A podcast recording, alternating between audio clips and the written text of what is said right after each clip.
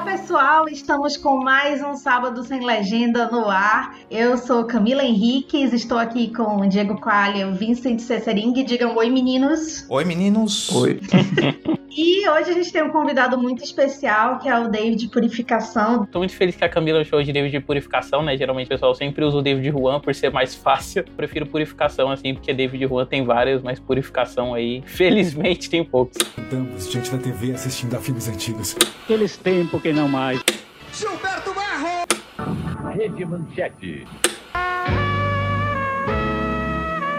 Sábado sem legenda. Noah está cansada dos dates fracassados com caras que ela consegue em aplicativos. Mas é justo quando ela desiste de procurar que ela esbarra no supermercado com um homem que parece bom demais para ser verdade. Mas será que existe algo sinistro por trás do apetite do seu novo namorado? Com Daisy Edgar Jones e Sebastian Stan, o filme de hoje é Fresh.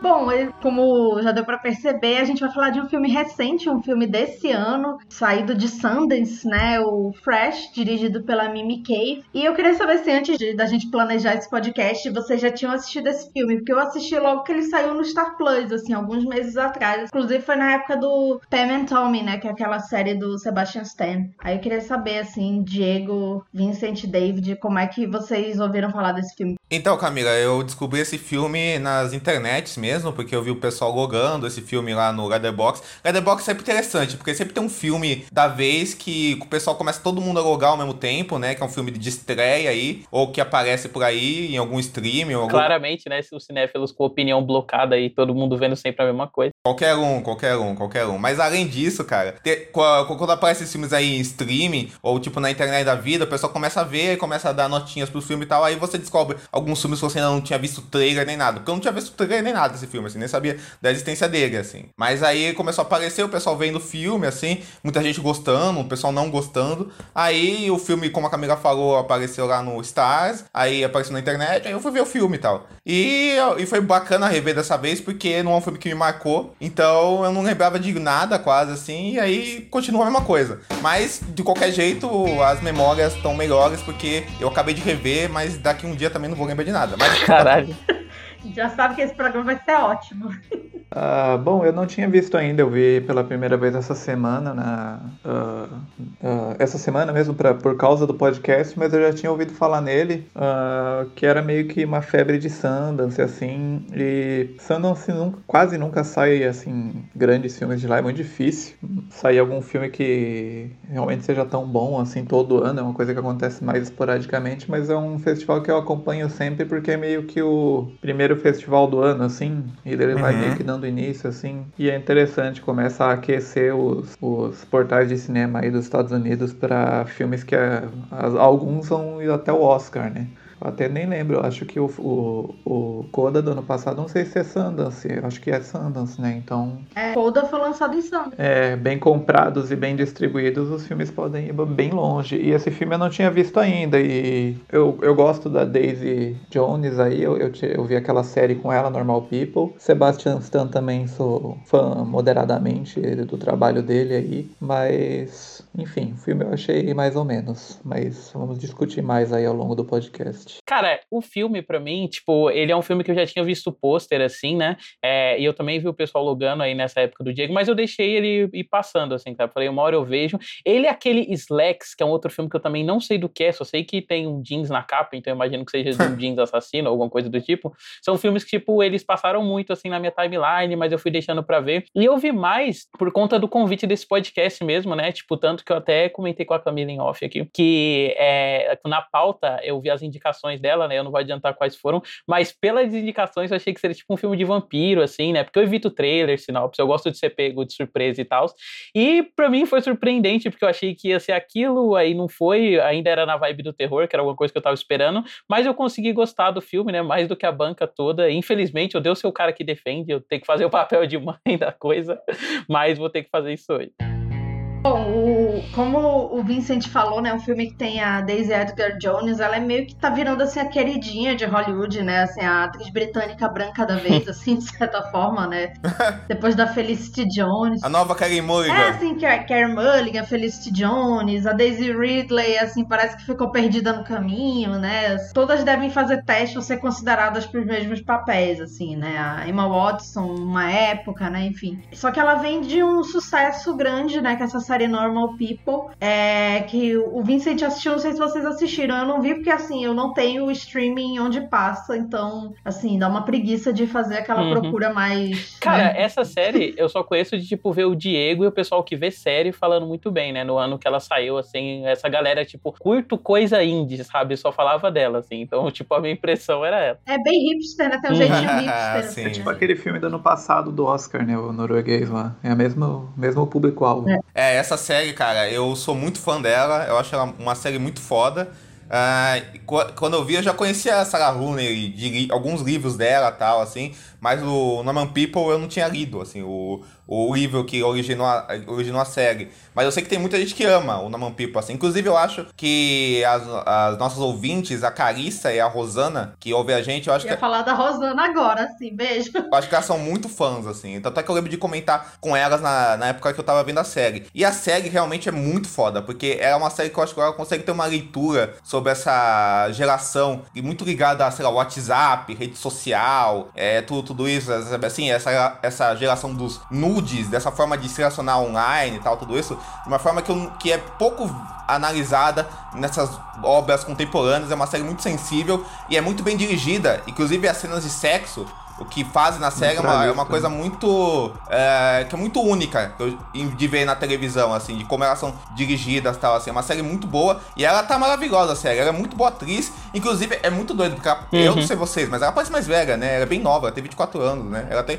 Ela parece um pouco mais velha. É, eu até, eu, eu até fiquei notando isso, que eu anotei até isso no roteiro, que o Sebastian Stan ele tem quase 40, ele tem 39, e ela tem 23, Caralho. mas no filme não se percebe isso. É, no filme não fica muito implícito com a idade É, dela. parece né? que os dois estão por volta dos 30 ali, então não, não fica um negócio de É. que ele é Na mesma faixa, né? Mas ele também parece mais jovem do que ele é, né? Uma impressão que eu tive, assim, eu não sei se vocês concordam e tal, mas é que esse papel dele é muito um papel que ou seria de- do Je- é, Jeffrey Dean Morgan ou do Javier Bardem, assim, sabe? O tipo físico, o trejeito. Eu associava muito, assim, quando eu tava vendo essa coisa, até por ser essa pessoa, tipo, mais velha, já estabelecida, com essa profissão de médico, né? Sempre são os personagens que esses dois pegam, assim. O- o- os sósias, né? Jeffrey Dean Morgan e o Javier Bardem. Uma coisa que funciona que também pro personagem dele é que ele é mais acessível, assim, meio tipo, ah, é um cara normal, só ele só é um pouco mais velho no ponto de não usar Tinder, mas não a ponto de ser de uma outra geração que ela, né? Uma coisa assim, eu acho que isso é uma coisa legal Uhum. no, no filme. Daisy Edgar Jones é, e ele, assim, eles estão vivendo assim, um momento muito bom na carreira, né? Assim, esse filme veio que, com esse sucesso assim, que, ele, que esse filme fez em Sundance, veio meio que pra coroar isso, assim, acho que muito do hype por eles estarem juntos no filme, né? Porque ele tá com Pam and Tommy, né? Que é a série da Pamela Anderson e do Tommy Lee, que eu gostei muito.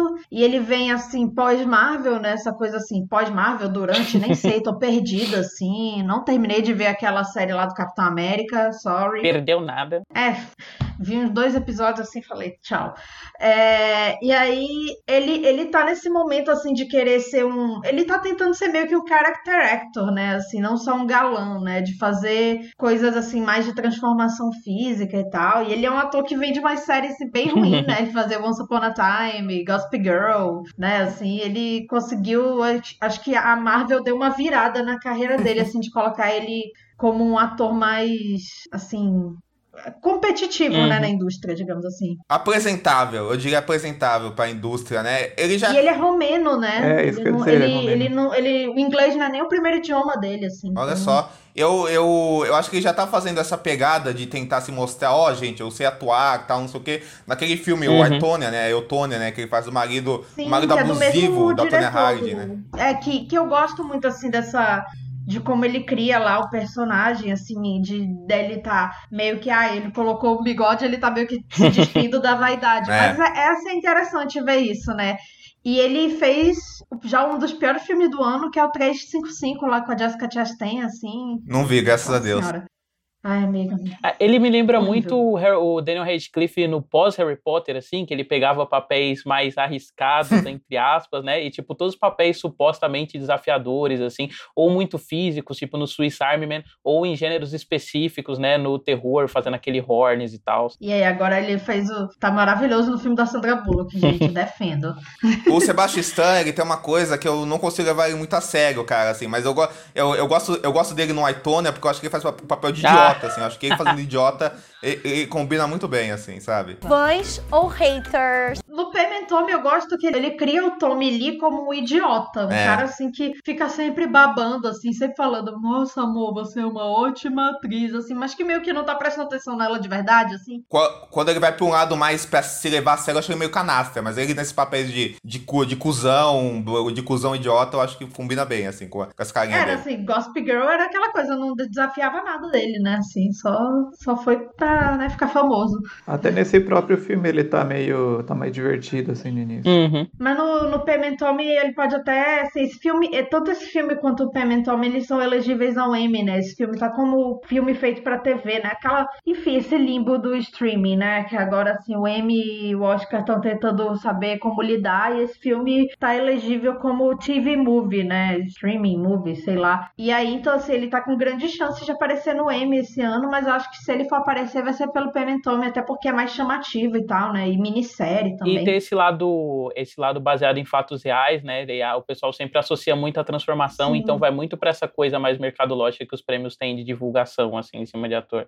Sem dúvida. Sim, é. e aí tem assim, ele conversa com o pênis dele na série, e é engraçado, gente, assim, assim, não é, é, é absurdo, assim, mas é, mas, mas cabe ali, eu, eu gostei bastante dessa cena, e tem no livro do Tommy Lee, parece, o pênis conversando com ele, e quem faz o pênis é aquele ator que faz o Pimento no, no Brooklyn Nine-Nine, faz a voz do pênis. Ah, esse cara é bom. É, eu também esqueci, mas, mas muito bom. Ele também faz o Derek em The Good Place, o Lobo Mal em um episódio de Legion. É verdade. Nossa, olha, carreira de sucesso. e a Daisy Edgar Jones, ela tá também, assim, num momento interessante. Ela fez essa Under the Banner of Heaven, que eu ainda não assisti, mas ela tá bem elogiada, né? Uma série com Andrew Garfield, né? Sobre culto, né? Religioso. Ah, essa é a famosa série que o pôster parece filme bíblico, assim, né? Que vai passar na Record. Isso. É, é, o Andrew Garfield tá fazendo tudo que é de Bíblia, né? Assim, né? a- aquele filme da Jessica Chastain, O Silêncio. Filme do Mel né? Gibson. Aí, enfim, ele tá. É o filme do Mel Gibson. É verdade, bacana. nossa, ele é o muso cristão agora do cinema, que beleza. Que daqui a pouco vai fazer Deus não está morto. Olha só. E. Tem que ressuscitar o tá- Bresson pra fazer um filme com o Andrew Garfield, olha aí, fica a dica. Nossa, é, amigo, é o Paul Schrader, Paul Schrader.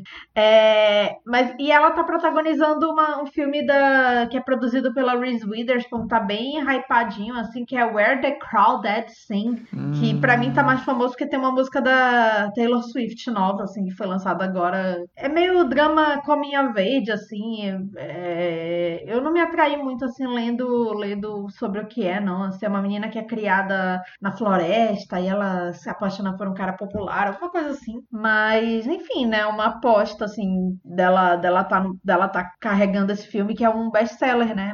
Baseado, num best-seller, né? Então, é... essa coisa, né? Assim, é um papel que provavelmente a Felicity Jones faria 10 anos atrás, né? 5 anos atrás, né? Sumiu, né, Felicity Jones? É como- Por onde anda? Ah, amiga, ela fez filme de George Clooney, lembra? Ela não fez Star Wars. Ela fez Star Wars, me fez o Rogue One. Depois disso, nunca mais, né? Ela fez filme lá com o Red Redman, que eles são aeronautas lá de, de balão, horrível esse filme. É, enfim. Mas a Mimi Cave, ela, ela já tá também, assim, bem encaminhada, né? Ela vai dirigir a Nicole Kidman, que é uma atriz que gosta muito de trabalhar com diretoras, é, com mulheres e com diretoras, assim, mais indie, né? Ela fez filme recentemente com a Karen Kusama, né? Então, assim, ela tá fazendo agora, vai fazer um filme com a Nicole chamado Holland, Michigan. Então, é, tá bem encaminhada, né, assim, do... Vocês já conheciam o trabalho dela? Porque é, é a estreia dela, né, assim, no, no cinema, né? É, pelo que eu, eu até se, tu- se a gente pesquisar no Google o nome assim, ela tem meio que um site oficial que ela mostra o que ela fez e no próprio MDB mostra que ela meio que vende videoclipe mesmo e, e curta e imagino que tenha dirigido comercial, então pelo que deu para entender, assim, pelo que eu pesquisei, assim, de até de entrevista que ela deu pós Sundance, ela meio que foi para Hollywood e foi meio que uh, trabalhando assim nessas coisas paralelas ao cinema e tal. E esse é o primeiro filme que ela pega é um roteiro que não é dela, né? E esse é o primeiro longa-metragem dela. Então, uh, embora eu tenha percebido tenha gostado de algumas coisas assim da direção dela, ainda não dá para perceber vendo esse filme, sei lá, o estilo que ela gosta, para onde que ela quer ir. É. Parece meio que um filme de encomenda assim, meio que mas que ela se dá bem assim dentro daquela dentro do possível, né, do, do, do projeto por si. Esse filme ele é bem típico desse cinema de Sundance, né? Que é esse cinema de ter um roteiro legal e daí encontram algum diretor disposto para dirigir com um cachê baixo o suficiente consegue um bom elenco e vira um sucessinho, assim. É, é, é bem comum que esse tipo de filme saia em Sundance no uhum. início do ano. E esse sim, próximo sim. dela também parece que, que é assim, porque o roteiro desse próximo dela com a Nicole Kidman, que eu não, eu não sei qual que vai ser a história em si, mas é um desses roteiros daquela blacklist, né, que falam que é um Sim. Roteiros rejeitados pelo estúdio, não sei como é que funciona muito bem isso. É uns roteiros mais quentes, né? Assim, que Sim. nunca foram produzidos, né? Assim. E aí, quando produzem, nunca é nada demais, né? É. Sim, geralmente é isso. Geralmente é isso que acontece. Por, por exemplo, a gente gravou sobre Persepolis, aquele outro filme da Marjan Setapi, o The Voices lá, uh -huh. que é aquele do Ryan Reynolds ouvindo os animais falar. É um filme até legalzinho, assim, mas antes dele ser produzido, ele tinha esse status, né, de ser um dos roteiros mais cobiçados, assim. E aí você vê o filme, ok, né? Está lá. É... Enfim, né? A gente percebe que tipo, Bohemian Rhapsody tava Cara. na blacklist, sabe? É, realmente difícil, difícil, difícil. Mas só, só tem uma, uma lista aqui no. Tem assim, uma tipo. Ai, The Hangover, né? Umas coisas assim. O, é, quem quer ser o cinema. Umas coisas assim é, assim, nossa. Ah, não, Jack. Eu sou fã de Jack. É, Stalker, eu... ok. Não, não. não mas, amigo, mas tem umas coisas assim, tipo, ah, jogo da imitação. Nossa, nossa. Meu Deus, realmente. É que a chegada tava nisso. Isso, isso renderia um programa, né? Tipo, filmes da Blacklist. Isso seria um programa interessante. Dá pra fazer um podcast que ela já tem ideia, né? É, olha aí, olha. O segundo spin-off. Nossa, gente, não, tem, tem os filmes. Ah, nossa, aquele. Ah, o White Tonya era da, era da Blacklist. Vai, é, dá pra salvar algumas coisas.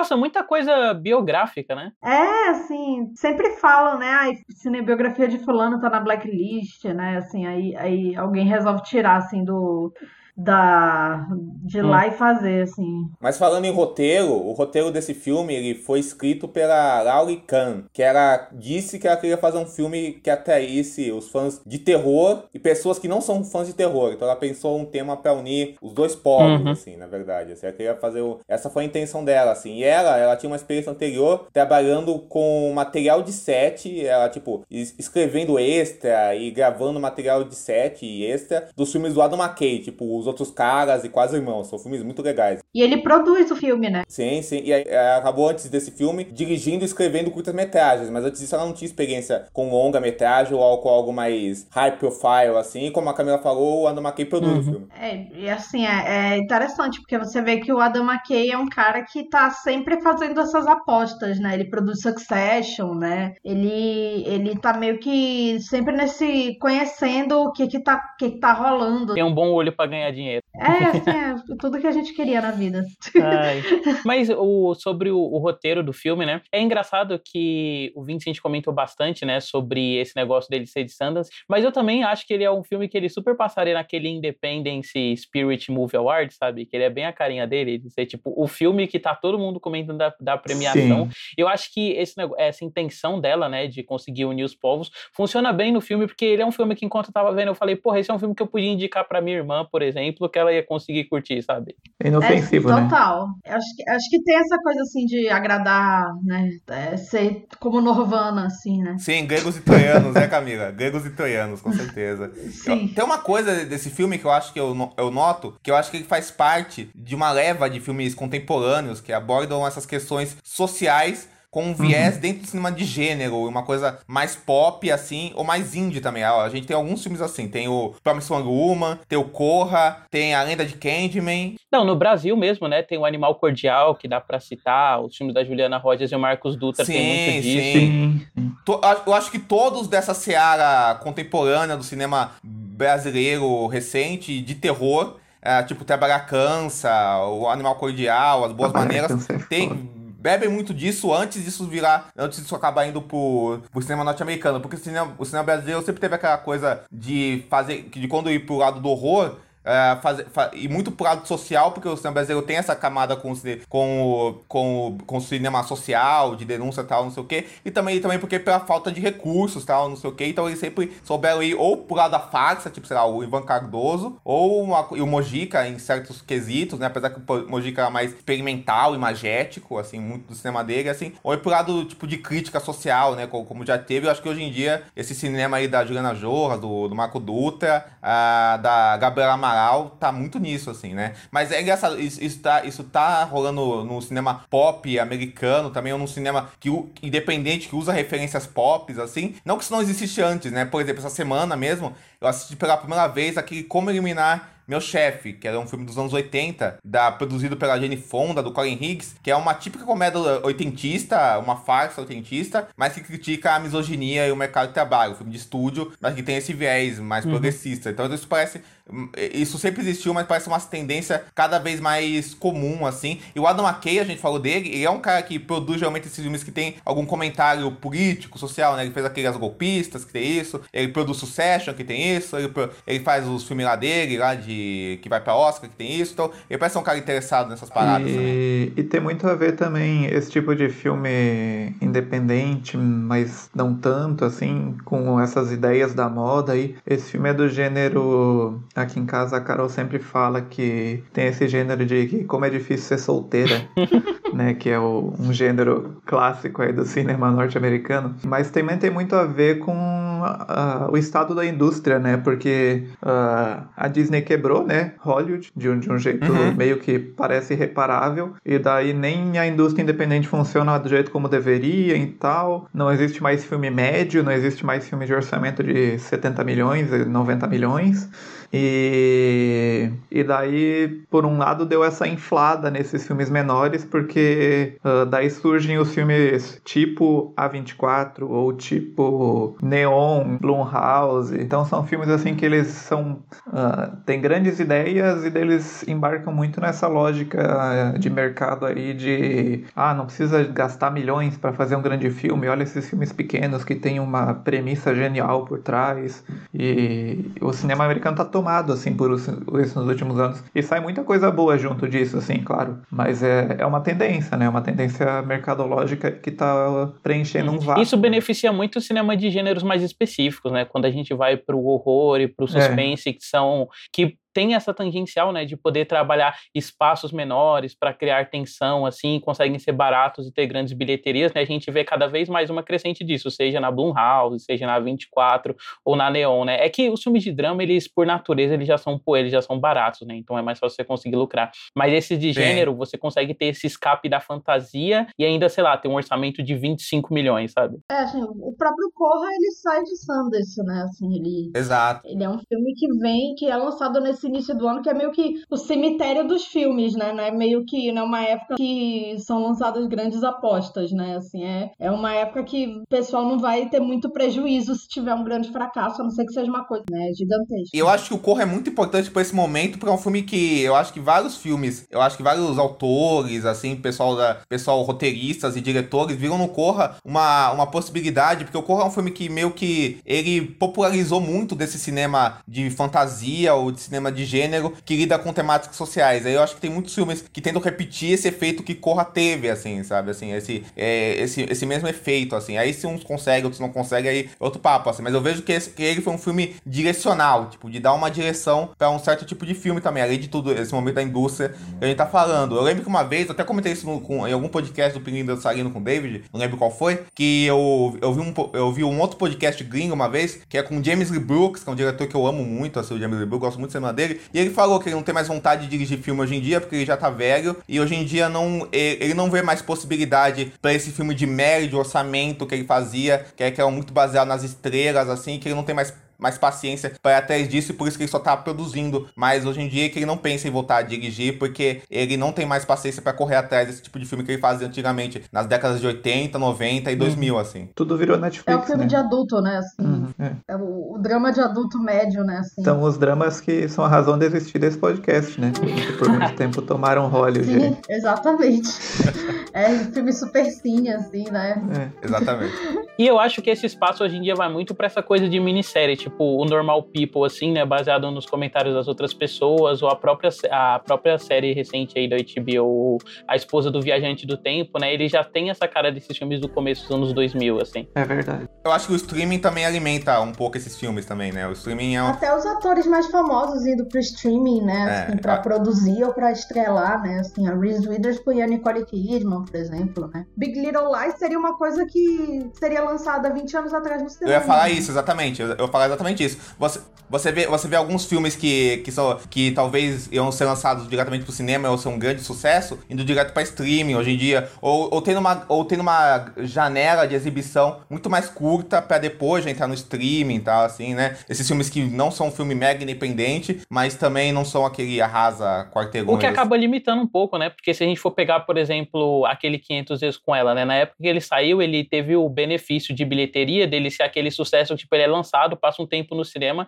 e ele vai atraindo atenção e aí depois ele explode, entendeu? Como hoje em dia tem muita essa iminência, né? O fim de semana de estreia, que é a grande coisa. Esses filmes acabam perdendo espaço de crescer, assim, dentro do cinema e o streaming, ele funciona ao contrário, né? Porque às vezes a coisa pode passar e a explosão dele faz ele ser mais assíduo no streaming e vai estar sempre lá, sabe? Não é uma coisa que eles vão ter que pagar porque o, cata... porque o valor do pro filme estar no streaming já foi pago, né? Então é uma coisa que pro streaming assim não sai caro e beneficia esse acesso popular também. Perfeito, perfeito. A gente é um podcast sobre o Supercine e esse filme se encaixa totalmente no Supercine por várias questões, mas muito porque ele é um filme de. o típico filme de presa, de que tem geralmente um, um- um- a caça e o caçador e que fala dessa dinâmica da- do relacionamento masculino e feminino. Eu pensei em alguns filmes que, que são assim, ó. Tem o Voo Noturno do Wes Craven com Cillian Murphy e Rachel McAdams, que é um ótimo Muito Bom filme. demais. Adoro, adoro esse Pô, filme. tem que vir pra cá esse filme. Esse filme Não, esse filme tem tem que. Porra, cara. Wes Craven, É, gênio. nossa, é.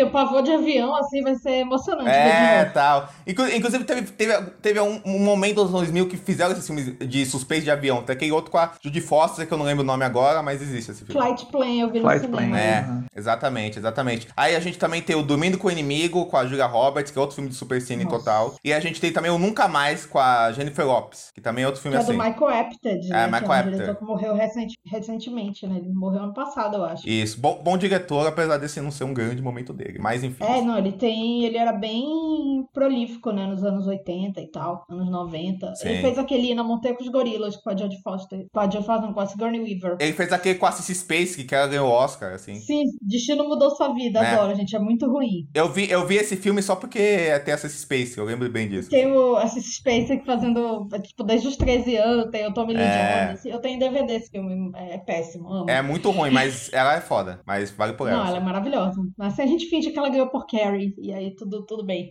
Como é que eu vou stalkear você agora? Vai ter que fazer isso pessoalmente. Sabe?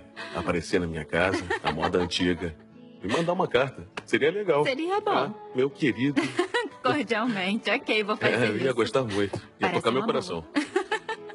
Que me chama a atenção mesmo, assim, a parte que eu mais gosto do filme é essa primeira parte, que é o meet cute deles, né? Assim, desde toda a introdução, Uhum. assim, das dificuldades dela de achar alguém e tal, e aí essa rotina dela e tal, aí o, o encontro deles é... Só que a gente sente que vai acontecer alguma coisa ali, porque, enfim, a- Sim. algum momento Aliás, Camila, você não acha que, tipo, ela tava com dificuldade de encontrar alguém porque ela tava usando o aplicativo errado? Que, cara, aquele template do aplicativo que ela tava usando, que negócio horroroso, assim. Parece aqueles site pornô de 2012, assim. É aquela coisa assim de filme, né? E um filme muito bom que é o, pra mim, que é o Buscando, assim, que pra mim foi, é, foi o primeiro filme que eu vi assim que usou assim, Ah, sem, sem sim. ser aqueles template Com- horroroso. Sim, verdade. Que é todo no verdade, computador, verdade. né? É um filme que seria muito bom pra pandemia, assim, de ser feito, né? Sabe quem usa bem essas coisas, que é meio que um maluco obcecado por isso? Os filmes do Fincher, que tem cena em computador. Tanto, tanto o Social Network quanto o Millennium Uhum. diz que ele era um ne- negócio que ele ficava obcecado, que ele queria que fosse perfeito, que é a coisa que ele mais odeia é olhar pra uma tela de um computador num filme e a pessoa, sei lá, tá fazendo uma pesquisa no search.com. Nossa, eu acho, eu acho que é um problema muito Porque grande. geralmente assim. fica uma coisa muito fake, né? Geralmente fica muito fake, né? Cara, sempre fica uma coisa que parece que é de uma década atrás à década em que Windows se estão, sabe? Tipo, tá em 95. 2020 o negócio É. parece 2010. assim. Tem aquele efeito meio Steve Buscemi, sabe? Tenta- tentando ser jovem, mas não É, conseguindo, rápido. sabe? Kids. Isso. É, Uhum.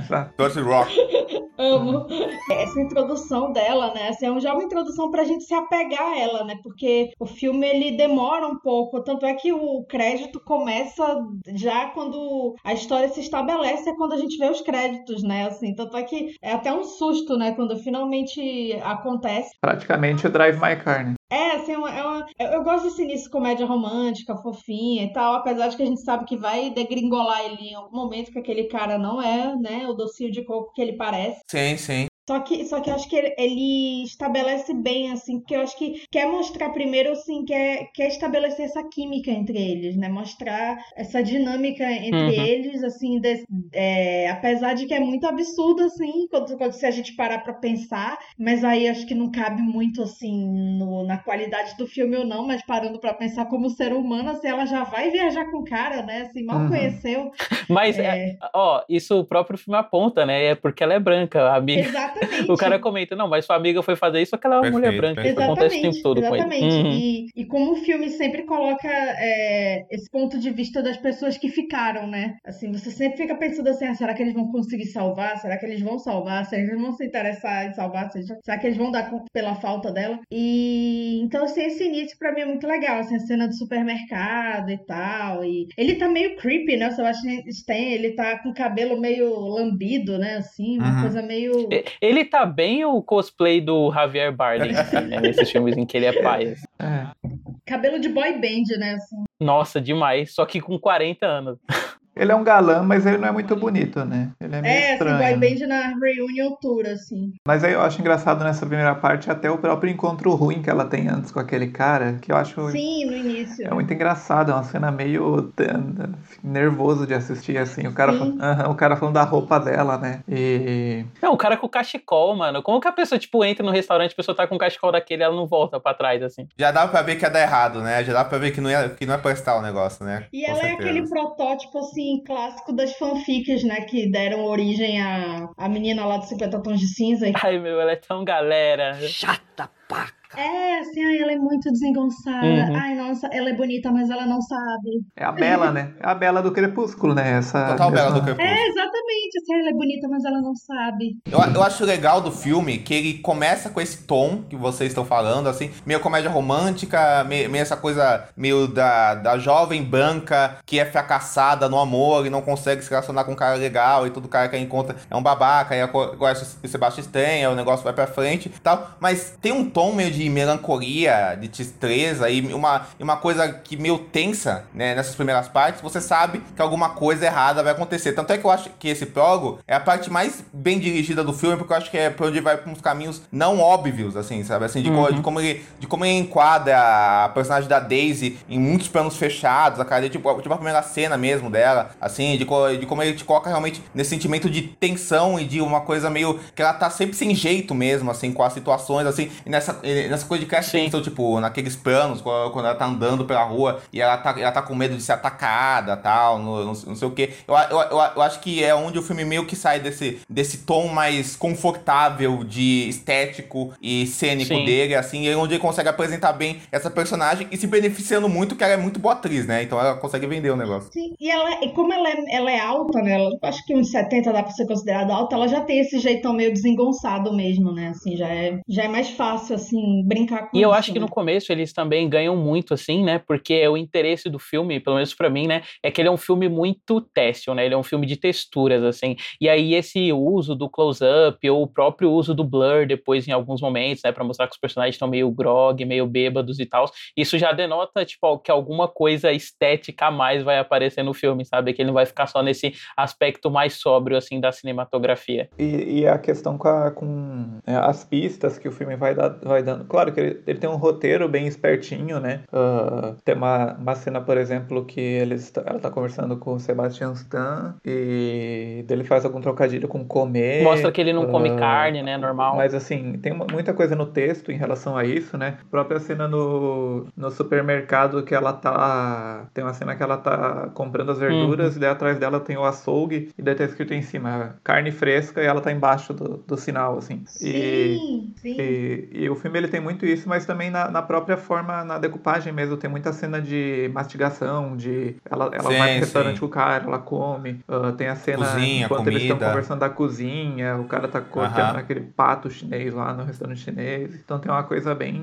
dando essas pistas. Mas isso que o Diego falou, acho que faz sentido, porque eu acho que uma, da- uma cena que, que, que eu sinto muito isso, essa coisa da solidão dela no início do filme, é essa cena do carro, quando ela Sim. tá prestes a encontrar o cara, que ela dá uma olhada pro celular e a gente sente isso que ela é uma pessoa que tá nisso de, ah, eu preciso encontrar alguém porque eu preciso encontrar alguém, porque eu não quero ficar sozinha. Não quer dizer que ela tá, tipo, ah, apaixonada, querendo alguém, ou, ou, ou, sei lá, só quer transar algo assim. É como se ela qui- quisesse ter alguém, como se ela tivesse essa obrigação de ter alguém, né?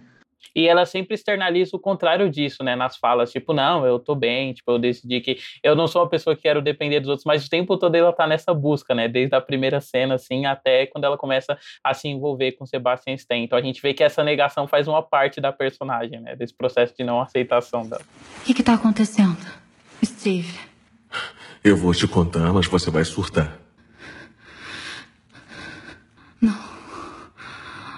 Não, não. Hum. Hum. Hum. Steve, pode tirar isso, por favor. Não posso fazer isso. Pode tirar isso. Não Steve. posso. Steve, tira isso. Eu não vou tirar. Quando o filme pula para esse para essa segunda parte aí que já é a revelação do que ele faz e a gente fica muito no ponto de vista dela, né? Ela descobrindo as coisas, né? E eu gosto como a câmera vai mostrando assim, né? O, o lugar onde ela tá, assim, é meio bizarro, assim, você vê assim, nossa, é uma casa legal por cima, mas aí por baixo tem todos esses calabouços, assim, né? Como tem os sons, né, assim, da, da, da, outra, da outra mulher, né? Enfim. É a casa padrão de assassino, né? No meio da floresta, super bem decorada. Me lembrou muito fragmentado do Shyamalan. Bastante Nossa, essas sim. partes. Sim, sim, verdade. Que também é com, começa com uma abdução, né? Assim, um sequestro, né? E aí é, é verdade, é verdade. Mas eu, eu sinto assim que é um filme meio que ele, ele, ele, ele tá emulando muitas coisas assim desse cinema pós 2010, assim, como a gente vai Muito, falar pro muito. final, assim, me lembra muito Jordan Peele no final e nesse e realmente aqui lembra muito muito essa coisa assim do, do fragmentado do Shyamalan. Sim. Você puxou esse negócio do Jordan Peele, eu também acho que até a relação dela com a amiga dela lembra muito a do protagonista do Sim. Corra, né? Tipo, tem um amigo que fica pra trás, que tem essa coisa é, de humor, assim, em toda a cena. E eu adoro, assim, amiga dela, sabe? Todas as piadinhas dela eu dava risada, assim. Quando ela tá falando sobre transar com o cara, aí ela pega e fala... a- Ela fala, tipo, no meio do escritório, agarra aquele pau, e aí todo mundo dá uma olhada pra ela, assim. Tem até, tem até uma coisa do amigo barra amiga ir procurar o amigo que sumiu, Sim, barra amiga que sim. sumiu. Assim, é bem E o parecido uso das mesmo. mensagens do celular, né? Você Sim. fica tensa com, com o celular ali, né? Se é ele que, ele vai pegar e tal. Apesar de a gente ter falado mal disso, esse negócio faz, tipo, é legal no filme, assim, como eles vão usando essa coisa de a amiga vai dela, como ela não é, não é tola, ela deixa, ela manda a localização pro outro cara. Isso faz parte do roteiro, tá muito envolvido aí, essa, esse jeito de um encontrar o outro pelo celular e pela ela descobre que a foto que ele mandou é fake, né? Também, que ela manda com o celular dela uma foto da cachoeira e. Não, muito bem tirada Sim. aquela foto. É. assim, nem fudendo que o celular dela é Né? captado daquele jeito. Exato. Né? Do, do Google Images. Google Não, e uma Images. coisa que eu de adoro, assim, é, da, ainda dessa parte da casa, né, e do começo mesmo, né, eu acho que o começo ele consegue criar uma intimidade, assim, pra gente quanto espectador com a personagem, e quando eles vão pra essa casa de campus, já tem um senso de estranhamento, assim, por vários elementos que você viu, né, primeiro que o cara não tem Instagram, tipo, porra, a amiga dela é muito boa que ela fala, é bandeira vermelha, o cara não tem Instagram, e ele deve ser casado, sabe, e é bem isso, assim, a gente vai descobrir ao longo do filme, mas eu também gosto muito de como a montagem ela é colocada nessas cenas dela cozinhando e depois até os planos detalhes assim, tipo, pra dar pra gente uma ideia de textura, né? Eu acho que como o filme ele lida muito com a carne, nada mais justo que ele- do que ele buscar muito essa construção de textura, né? E você tem várias cenas dos personagens dele passando a mão na coisa, tem aquele momento que ela tá prestes a encostar no quadro assim, mas aí ela recua porque ele interrompe ela, né? Então esse lado da fisicalidade eu, eu gosto de como ele é presente assim ao longo do filme. E ele, é- essa brincadeira com a carne, e mesmo assim a fotografia, ela é meio vermelha, né? A Uhum. fotografia do filme, né? É aquela fotografia do neon, né? Que, que clássica de certas produtoras, que as pessoas é, é, colocam, atribuem a certas produtoras, né? Como se não fossem pessoas diferentes fazendo filmes, né? Lá dentro, e, ou então Sim. produzindo e, e distribuindo. Eu- Nada a ver com o assunto, Cabela, mas eu fui ver um noitão assim, e aí a pessoa que tava do meu lado, ela tentou adivinhar qual era o filme surpresa, baseada no uso de neon e vermelho de duas cenas que tiveram nos outros filmes, assim, que foi a Rapaz. Profecia e o Possessão. Ela, não, com certeza vai ser Suspiria, né, meu filme surpresa, por causa do vermelho. Rapaz, rapaz, Nossa, rapaz. qual foi? Foi a visita do Shyamalan, né, da vez. Ó, chamaram, chamaram filme forte esse podcast de hoje. Mas, escolha. mas, mas, cara, uma coisa que eu acho interessante disso é que, já que a gente tá falando isso de, ah, parece filmes de, tal, de tais produtoras, como se não fossem pessoas, pessoas trabalhando nela, diferentes, perfeito. Porque eu acho que esse filme, uma coisa que já me incomoda da, depois desse prólogo pro fim, é que eu acho que ele é um filme muito de cartilha, ao meu ver, assim, depois. Assim, pra mim é um filme muito de cartilha. Sim, esse, esse, esse acho. negócio, esse, negócio que, esse negócio que a gente tá falando, do filme parecer vários outros filmes, assim, pra mim fica muito evidente nessa segunda parte, assim, eu acho, assim. Porque eu acho que esse negócio dela presa e dela lidando com ele, a gente vai descobrindo mais sobre ele e tudo isso, eu acho tudo muito basicão. Tanto, tanto, tanto na forma que o, que o filme é, filma isso, assim, ou quanto na forma que o filme narra isso, assim. Porque, porque ele, ele tenta fazer umas... Esse negócio que a gente tá falando, ele tenta essa- fazer umas montagens mais pops, assim, uma, uma, umas coisas mais pops, assim, tal, assim, mas... Cena de dança. é, mas, Música. mas, mas é, ma- ah, mas é muito cartilhado, sabe? Assim, é, muito, é muito mecanizado, meu ver. É muito padrão do que, do que costuma fazer no filme. Olha só, olha só. ah, ah, aquela coisa de, olha só, estamos fazendo uma montagem agora, hein? Hein, hein? Uma, uma montagem com música agora, hein, hein, hein? Sabe? O Pra mim, tem... a cena de dança foi uma. Eu, eu fiquei pensando, será que eles querem viralizar que nem o Ex Machina, assim? Não sei. É, ele tem essa pegada um Às pouco, vezes cara, a gente né? acha assim, né? Tipo música pop que hoje em dia parece que é feita pro TikTok, assim. Exato, exatamente. Ele tem, ele tem um pouco essa- essas partes aí, eu acho que toda a construção de tensão dessas partes, pra mim, é muito básica, sabe? Pra mim parece qualquer outro filme de gente presa, assim, sabe? Eu não, não vejo uma diferenciação muito grande nessas partes, assim. E tem outro problema que eu vejo, é que, cara, pra mim o Sebastian Stan, eu não consigo ficar assustado com ele, cara. Pra mim, ele, é- ele tem muita cara de bobo, assim, cara. Você dá um tapa nele e já resolve, entendeu, mano? Não consigo. É, meio que continua sendo um homem branco médico, assim, não, não sei, assim. É, sendo mulher, assim. Eu- Eu acho que o próprio filme assume isso dele não ser ameaçador, sabe? Tipo, dele continuar tentando ser uma pessoa normal perto dela e que o ponto e que o ponto do filme é justamente esse, né? Tipo, ele, ele pontua isso pra ela várias vezes, né? Tipo, não, eu ainda sou eu e tal, e eu não sou um psicopata. E aí no fim a gente vê que ele é só mais um cara que se beneficia de situações, né? Ele é praticamente qualquer personagem lá do Promised Young Woman que, tipo, embebeda elas, só que a diferença é Sim. que ele vende a carne, assim, entendeu? É. Ele não é particularmente forte, assustador, ele é só uma pessoa que sabe usar os recursos que ele tem. E que tem o apoio, né, da, das pessoas ao redor, porque a gente Uhum. depois descobre uma outra história dele. Porque eu não tinha que- pensado nisso. A Camila, a Camila falou um negócio dela co- co- como, mulher, assim. Isso, isso é verdade, né? Eu acho, eu acho que, tipo assim, o que ele ser, ele, ele ser um cara qualquer, que não é um cara evidentemente assustador, eu acho que acaba servindo até. Eu não tinha pensado nisso, realmente. Assim, acaba servindo pro filme porque mostra bem essa coisa, né? Que um cara pode ser assustador.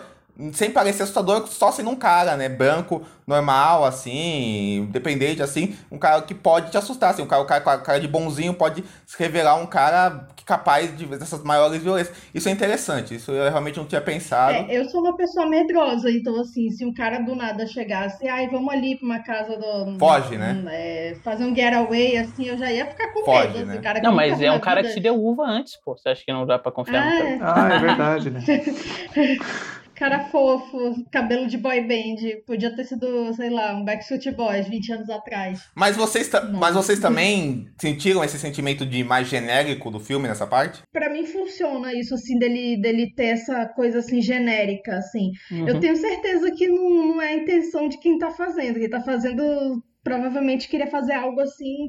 Nossa, olha aqui o que eu tô fazendo. Só que pra mim funciona essa parte mais genérica dele ser um cara assim, qualquer, assim, né? Então, no geralzão, teve, tem coisas separadas do filme que vão me incomodando, assim. É, como eu falei, eu gosto mais do início mesmo. É, eu acho que um dos problemas pra mim, eu não sou muito. A gente já falou disso aqui de não, não ficar muito. Ah, que o filme ele é verossímil ou não. Acho que isso não é um problema Aham. normalmente. Mas acho que esse é um filme que ele também tá muito filiado, assim, ele constrói muito certos momentos de reviravolta.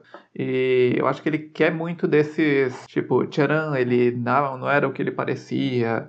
ah, ele era um canibal. E até tem um rolê dele da mulher dele, né? Aquela coisa tipo, ai, será que tem algo nessa mulher dele? Será que ela sabe? Ele tenta construir essa cena quando a amiga vai confrontar a mulher. E eu não sei vocês, ah, eu não li muito sobre o filme, eu só sabia que tinha mais ou menos a ver com isso, até porque o pôster do filme é uma mão humana numa bandeja de carne. né? Eu achei tudo tão previsível, tão vem aí, né, o que estava acontecendo, que eu não consegui sentir o impacto de nada disso, nem o impacto da reviravolta por si, nem o impacto de um suspense sendo construído antes disso. Então, acho que isso é uma fraqueza do filme, ele não conseguir criar algo. Até a, a gente falou disso dela se sentir solitária. ah, talvez se a diretora pesasse mais a mão nessa parte dramática, a gente conseguisse se aproximar mais dela e não se importar tanto com essas reviravoltas. Talvez se o Sim, filme ele sim. fosse mais para um outro lado, mas ah, ele quer muito ser esse filme também de ser uma história legal para te engajar, né? Então acho que ele se perde Uhum. assim nessa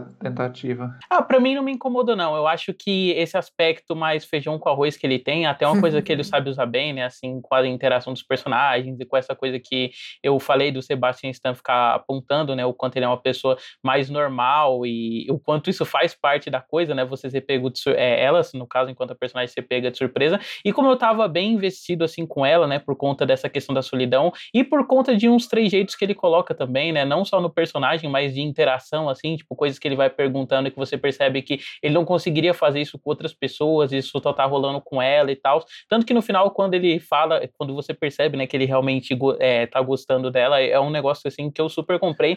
Mas eu É. concordo que, assim, os piores momentos são esses momentos que, tipo, o filme, ele acha que ele é muito inteligente, assim. Então, ah, vai ter uma montagem estilizada do pessoal comendo em outros momentos, que a gente vai fazer uma metáfora visual foda. E nesse sentido, ele me lembrou até o Lucy, assim, que tem essa coisa de você ficar é, intercalando a ação com os animais, fazendo alguma coisa pra mostrar essa dinâmica de predador, mas no fim isso não leva a nada, sabe? Sim, Sim, sim, sim. É o Lucy, o famoso filme do, do pendrive. Ah, eu Uhum. gosto desse filme. Eu não, eu não tava identificando, eu gosto desse filme. Não acho tão ruim.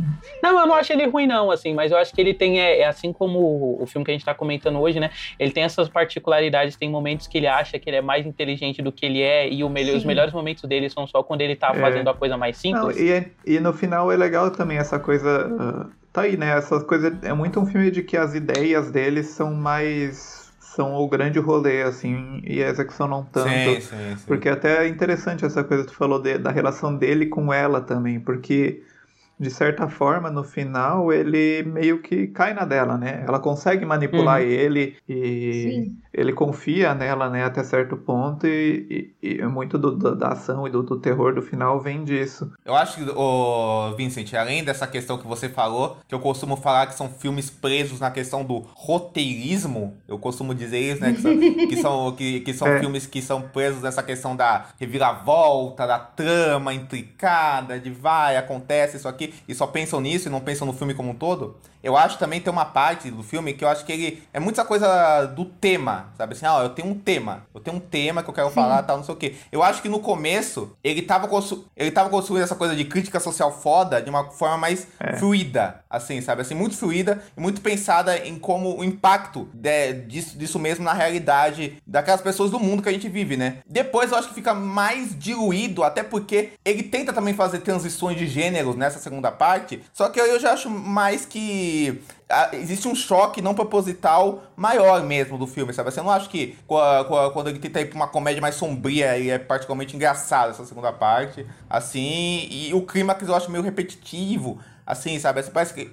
Não, a Camila até falou antes essa coisa de que o começo é legal, é mais legal que o resto, né? E a Conja até que falou aqui em casa que ela acha a comédia romântica mais legal que o terror. E eu acho que tem a ver com isso também, porque quando ele tá nesse estágio inicial de apresentação, ele tá deliberadamente se mostrando como algo mais de gênero, mais leve. Então ele não tá tentando nos manipular. Ele tá dizendo, ah, olha, né, como eu vou brincar com vocês nesse nível início e tal. Eu acho que é só mais depois, depois dos créditos mesmo, quando aparece o, o título do filme, né, que, que ela vai parar naquela situação, que, que, que o filme começa com essa ma manipulação mais tentando ser algo talvez maior do que ele consegue ser. Embora nos acontecimentos em si, se a gente for analisar o roteiro pelo lado de trama, pelo lado de o que acontece, eu acho que é até um filme interessante, que ele vai bem longe onde ele vai, né? Uh, Concordo. Tipo, ele realmente vai lá e e, e corta, ele corta um pedaço dela, né? Tem a cena uh, dela se recuperando, ele Sim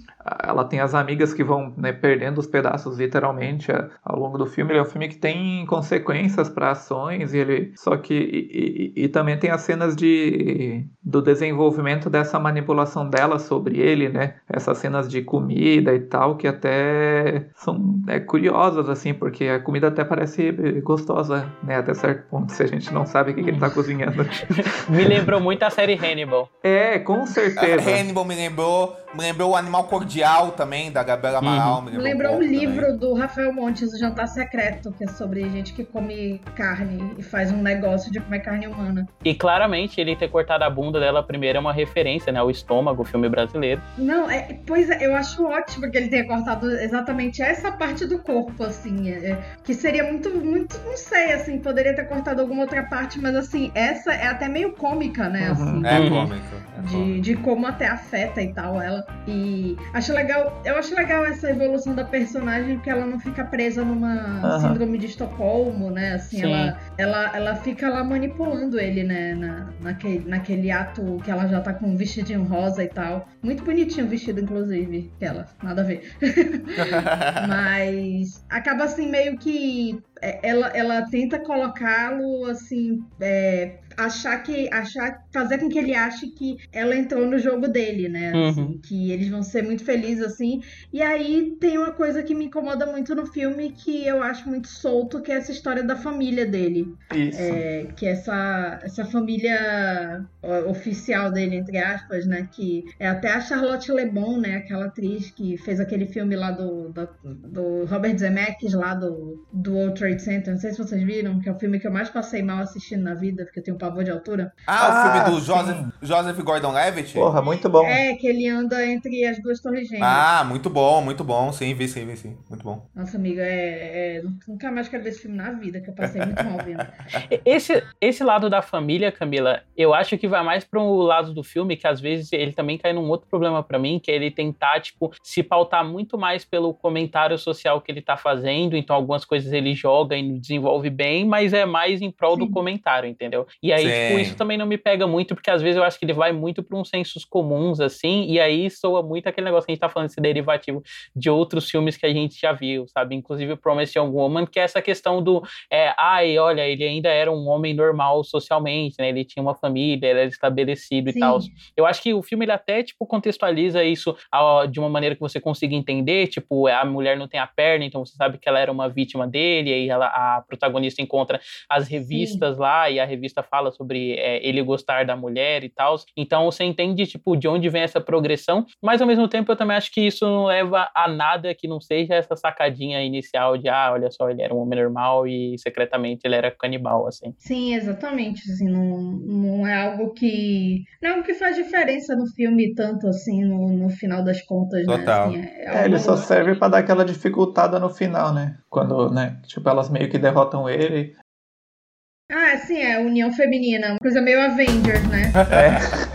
Mas isso é legal porque, tipo, elas derrotam ele, né? Aí a amiga dela tá batendo na esposa, ela fala, mulheres como você que são o problema, né? Essa coisa do Sim. humor do filme que é uma recorrente, assim. Aliás, eu gosto, tipo assim, como o filme ele tem que se pautar muito pela interação, eu gosto dessas piadas, né, que eles fazem, né? Não só esse negócio da bunda que a gente comentou mais cedo, mas, tipo, quando ela vai comer o peito da outra mulher, ela fala, ah, então essa mulher tinha, ela tem peitos me- é, melhores do que o meu, e ele não fala nada, e ela, então você não vai falar nada, sabe? Eu gosto desses Aham. momentinhos, Sim. assim.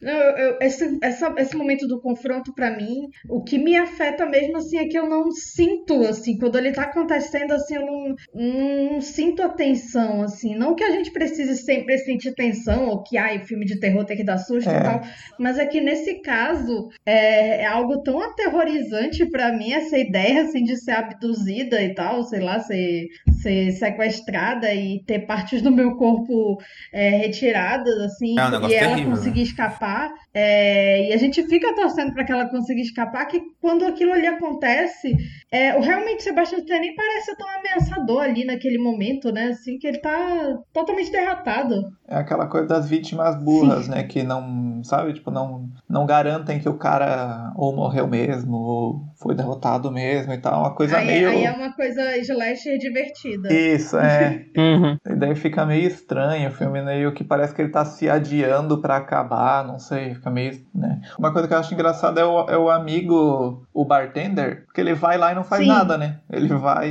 e fala, não, melhor não, e vai embora. Eu acho curioso isso. É, Eu achei, eu achei isso curioso e me lembrou Corra nesse momento. É, assim, porque no que- Corro o amigo dele salva o dia, né? É, assim, tinha dois finais, se eu não me engano, no Corra. Tinha dois né? finais. É o final Dois alternativo finais. em que ele vai preso. Sim, e aí, então, então eu- isso que me lembrou muito Corra, assim, desse. Só que Corra é uma cres- um crescimento de tensão e é, que é muito mais bem, bem construído. assim. Não, e no Corra, o, o final ser mais simples, por exemplo, é uma inversão da sua expectativa, É, justamente porque uhum. senão você, é, seria o estereótipo da coisa de ah, a pessoa negra ela sai viva, mas aí no final ela se ferra, sabe? Aí o filme vai lá e inverte essa Sim. expectativa, assim. Sim, e assim, o reveal da personagem lá da Alison Williams como vilã, assim, é uma coisa mais simples, assim, é só ela, ela não vai dar chave. Aí a gente já entendeu, assim, o que que, qual é a parada toda ali, né? É claro que vai ter a explicação e tal, mas enfim, né? A gente já sabe que tá acontecendo umas coisas muito bizarras ali. Eu acho, Camila, que esse seu sentimento que você falou, eu acho que é muito porque eu, eu sinto que esse clímax é muito mecanizado, assim, ao meu ver, assim, é muito mecanizado. Ao meu ver, é, tipo, parece que tá lá pra... Além de querer juntar o mundo inteiro numa coisa só, a forma que o filme acaba fazendo isso é de uma forma muito muito mecânica mesmo, assim, sabe? Assim, parece que é só pra resolver o filme fechar o filme. E eu acho também que até isso é uma coisa que eu senti no filme, até esse lance que o filme tem do gore, tal, do canibalismo, pra mim não, não foi um, só um detalhe, não me afetou pessoalmente a mim, sabe? Não, não fiquei chocado É, com eu já nada. vi filmes assim mais interessantes nesse Por- sentido. Porque eu também assim. acho o gore dele mecânico, sabe? Eu não vejo nada muito Sim, próprio, ele, assim. eu- não, é, não é nojento, né? Não, assim, não, não. É, não, é, não é assim, pô, eu vi o Raw da Julia do Não, Forno. Não, assim, nem, eu- longe disso. Eu achei, eu achei até bem higienizado, até. Eu não, não, me- não me atraiu muito, né, pra falar a verdade, É, assim. Pra mim, funciona mais nessa coisa que o filme tem de ser essa estética de cozinha, né? Em que, tipo, as coisas, elas são... Elas estão lá, elas são testes, elas são violentas, mas é tudo um violento meio sanitizado, assim, né? E pra Uhum. mim, e- esse é o grande lance do filme. É, tipo, usar essa plasticidade dele dentro de outro gênero, né? Que é a comédia romântica. E aí, tipo, conciliar essas duas coisas. Não sendo só uma comédia romântica e sendo esse terror, mas ao mesmo tempo esse terror meio sanitizado, né? A gente até comentou sobre como a proposta inicial do roteiro era conseguir vender para as duas pessoas. Eu acho que consegue, mas eu também acho que isso vem com custo, sabe? Que às vezes ele acaba Sim. suando é, um pouco mais. Tipo, um pouco menos realizador no final, sabe? Tipo, não bate aquela catarse Sim. de caralho. Pô, tipo, tem uma cena que literalmente é um filme sobre cozinha, em que o cara é canibal e a pessoa bate nele com um martelo de carne. Pô, essa podia ser a cena, assim, entendeu? E não é. Não, eu, eu adoro naquela cozinha, inclusive. É, muito boa, né? Na, na cena que ele tira uma perna lá e começa a preparar os pacotinhos, é uma cena.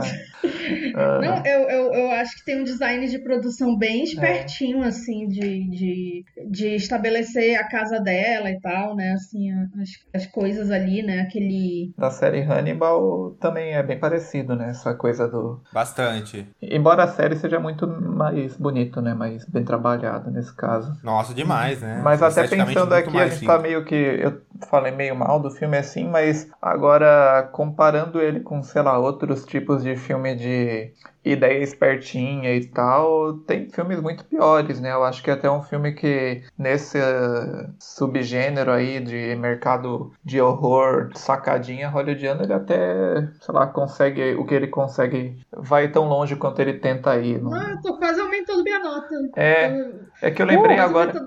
Eu lembrei agora de um filme muito ruim que eu vi uns tempos atrás, que é o filme do Dave Franco, que é meio isso, né? Um filme de, de terror de uma casa e é terrível, que é aquele Vigiados, não sei se vocês assistiram. Não, não, Não, não. amigo. Não, Mas tem- Dave Franco, assim, eu já. não ele, diri- ele dirige o filme, né? Esse é o detalhe. É, Nossa. E tem o Dan Stevens, a Alison, Aquela, né? Preconceito já, né? a, Contra a família Franco. a Alison Brie, o, Dave, o Dan Stevens é bem, bem fraco, bem O ruim. elenco que é eles- bom, hein? É, eles é, vão Alison pra... Brie, eu, eu, eu, eu acho que ela, eu acho que ela funciona bem nesse, É. nesse universo. No, eu gosto muito da participação dela no Promising Young Woman, assim, de ser aquela menina certinha, entre aspas, né? Que via a merda acontecer e não acontecia. É, ela tá legal, ela tá legal no Promise Young Eu Woman, é gosto das duas. Ela tá em duas ou três cenas, assim, ela tá muito bem no, no filme.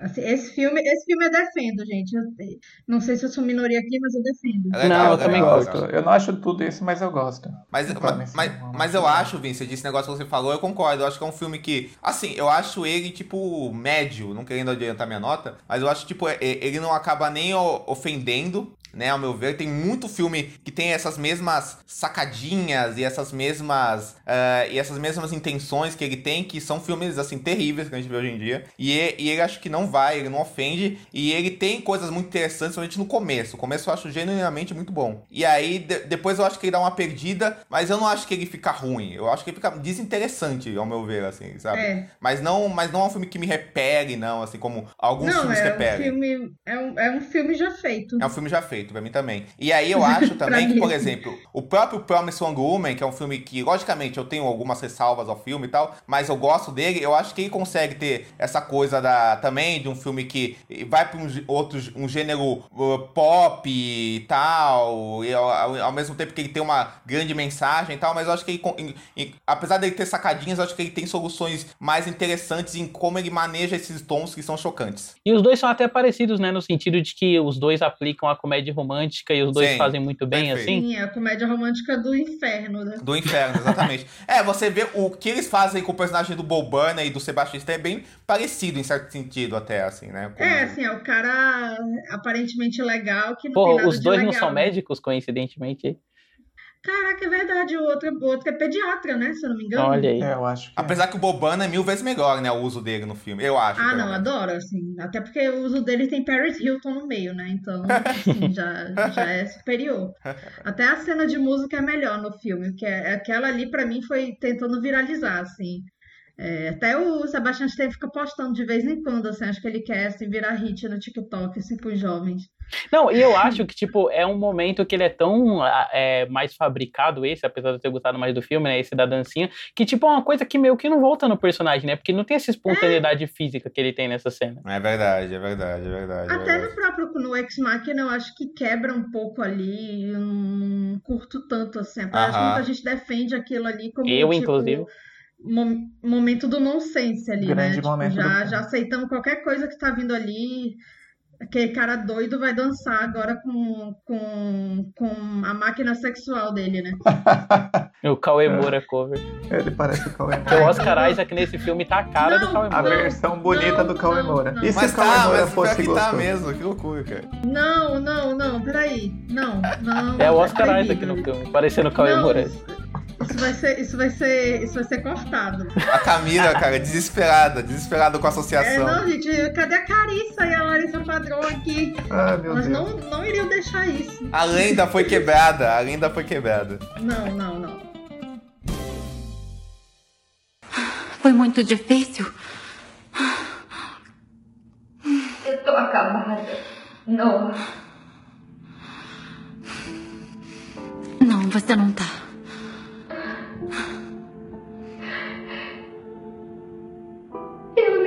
Sei mais quem eu sou.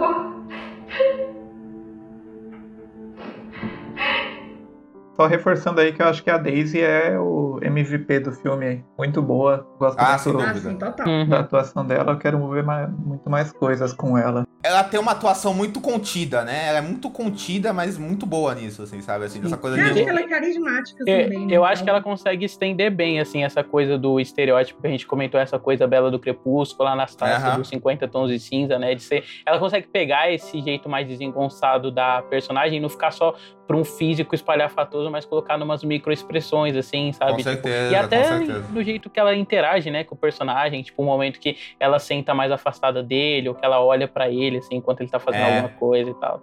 E eu, eu acho que ela tem, eu acho que ela tem um, um olhar muito. Eu acho que ela fala muito com olhar, assim, né? Esses atores que, tem um- que conseguem falar muito com olhar, e até a Camila falou o negócio dela ser alta, que tem uma expressão corporal muito forte, uma atuação muito física, né? Assim, eu acho que ela domina bem isso, assim.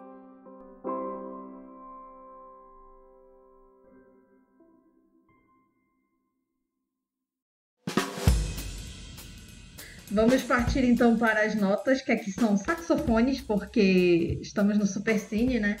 Bom, eu vou falar que eu aumentei minha nota. Vou dar dois saxofones e meio, que é uma flauta, né? Dois saxofones e uma flauta pro filme. É, dois saxofones e uma flauta.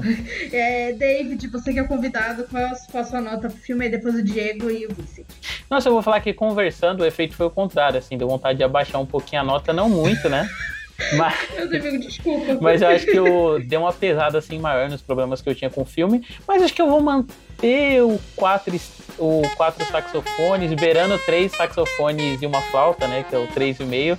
Porque eu acho que ele é um filme bem competente, assim. Eu gosto das partes que a gente elogiou. Eu acho que ele tem esses momentos meio show-off dele, né? E que ele se acha. Tipo, que no fim ele, ele só repete um texto que seria, sei lá, qualquer charge de Facebook, mas eu ainda gosto, assim, do lado dos personagens, eu gosto da interação dos dois atores, acho ela bem eficiente, assim. E foi um filme que eu vi, assim, gostosinho, sabe? Tipo, é aquele filme que você vê, você termina de ver, porra, que filme gostoso, né? Deu até. Eu vi de manhã cedo, né? Então já deu até aquele ânimo, assim, pra começar o dia. Tô vendo Maldivas na Netflix, sim. Brincadeira. Ai, eu vou. Vou acreditar tanto em você, Camila, que eu nem vou ir conferir a série, assim. Vou só absorver essa informação como se fosse verdade. Acredito. Então, é, então, a minha- nota vai ser 3 pra mim, que 3 pra mim é tipo mediano, é um filme mediano pra mim. Eu gosto muito do começo, como eu falei. Depois eu acho que desanda o filme, mas eu acho que ele no começo tem coisas muito interessantes assim. E mesmo como eu tinha dito antes, de- depois dessas ah, da metade pro fim, eu não acho que fica algo horrível ou ruim assim, só acho que fica desinteressante qualquer coisa assim. Mas mesmo assim, eu acho que o começo do filme mostra coisas promissoras e a Daisy tá muito bem e a dinâmica dela com, com o Sebastian Stan, apesar de eu não ter comprado ele, me, me- acho que tem coisas interessantes e o Se o negócio é a Sebastião Camilo Stan fosse bonito, o Diego tinha dado 3,5. Ó, calma aí, Ele calma é aí. bonito, não arrasa Calma aí, é calma aí, calma aí. É, o Diego que acha ele feio. Não, eu não acho ele feio, eu acho ele qualquer coisa, assim, pra mim não tem nada demais. Falou no Ai, começo do amiga, programa que ele era feio, sim. Não, não. Infelizmente, assim, ele é um meu grande crush padrão de Hollywood, assim, na, na atualidade. Justo, justo, justo, justo. Mas eu acho, cara, eu acho assim, que apesar de ter falado mal do Sebastian Stan, eu acho assim, que o que a Camila e o David falaram sobre ele, o uso dele no filme, até me fizeram ver com um pouco mais de. Qual, não é carinho a palavra? Um pouco, um, pouco mais de. Achar mais. inte- Prestígio? É, um pouco mais de prestígio, uma boa palavra, um pouco mais de prestígio a função dele no filme, de como ele é usado, assim, achei bem interessante. Mas é isso, é um filme nota 3 pra mim, mediano, esquecível, mas que tem coisas interessantes. Quem sabe a diretora, o próximo filme que ela fizer com a Reese Witherspoon e consiga. Nicole consiga, consiga oferecer mais coisas legais, assim. É com a Nicole. A Nicole, né, desculpa, eu confundi as, as, as mulheres de brancas. de Big Little Lies, as, as loiras brancas padrões, confundi, confundi. Uh, bom, eu vou. Eu subi, subi minha nota também, vendo, conversando aqui, e eu vou dar dois e meio, dois saxofones e uma flauta. Acho que é um filme que fica assim no meio do caminho, apesar de não ser terrível, não, não é ruim, alguma coisa assim, mas acho que também uh, no final acho que ele fica no meio do caminho. Então, dois e meio. Porra, aclamado o filme. Olha, olha aclamadíssimo. O nosso pior filme até agora.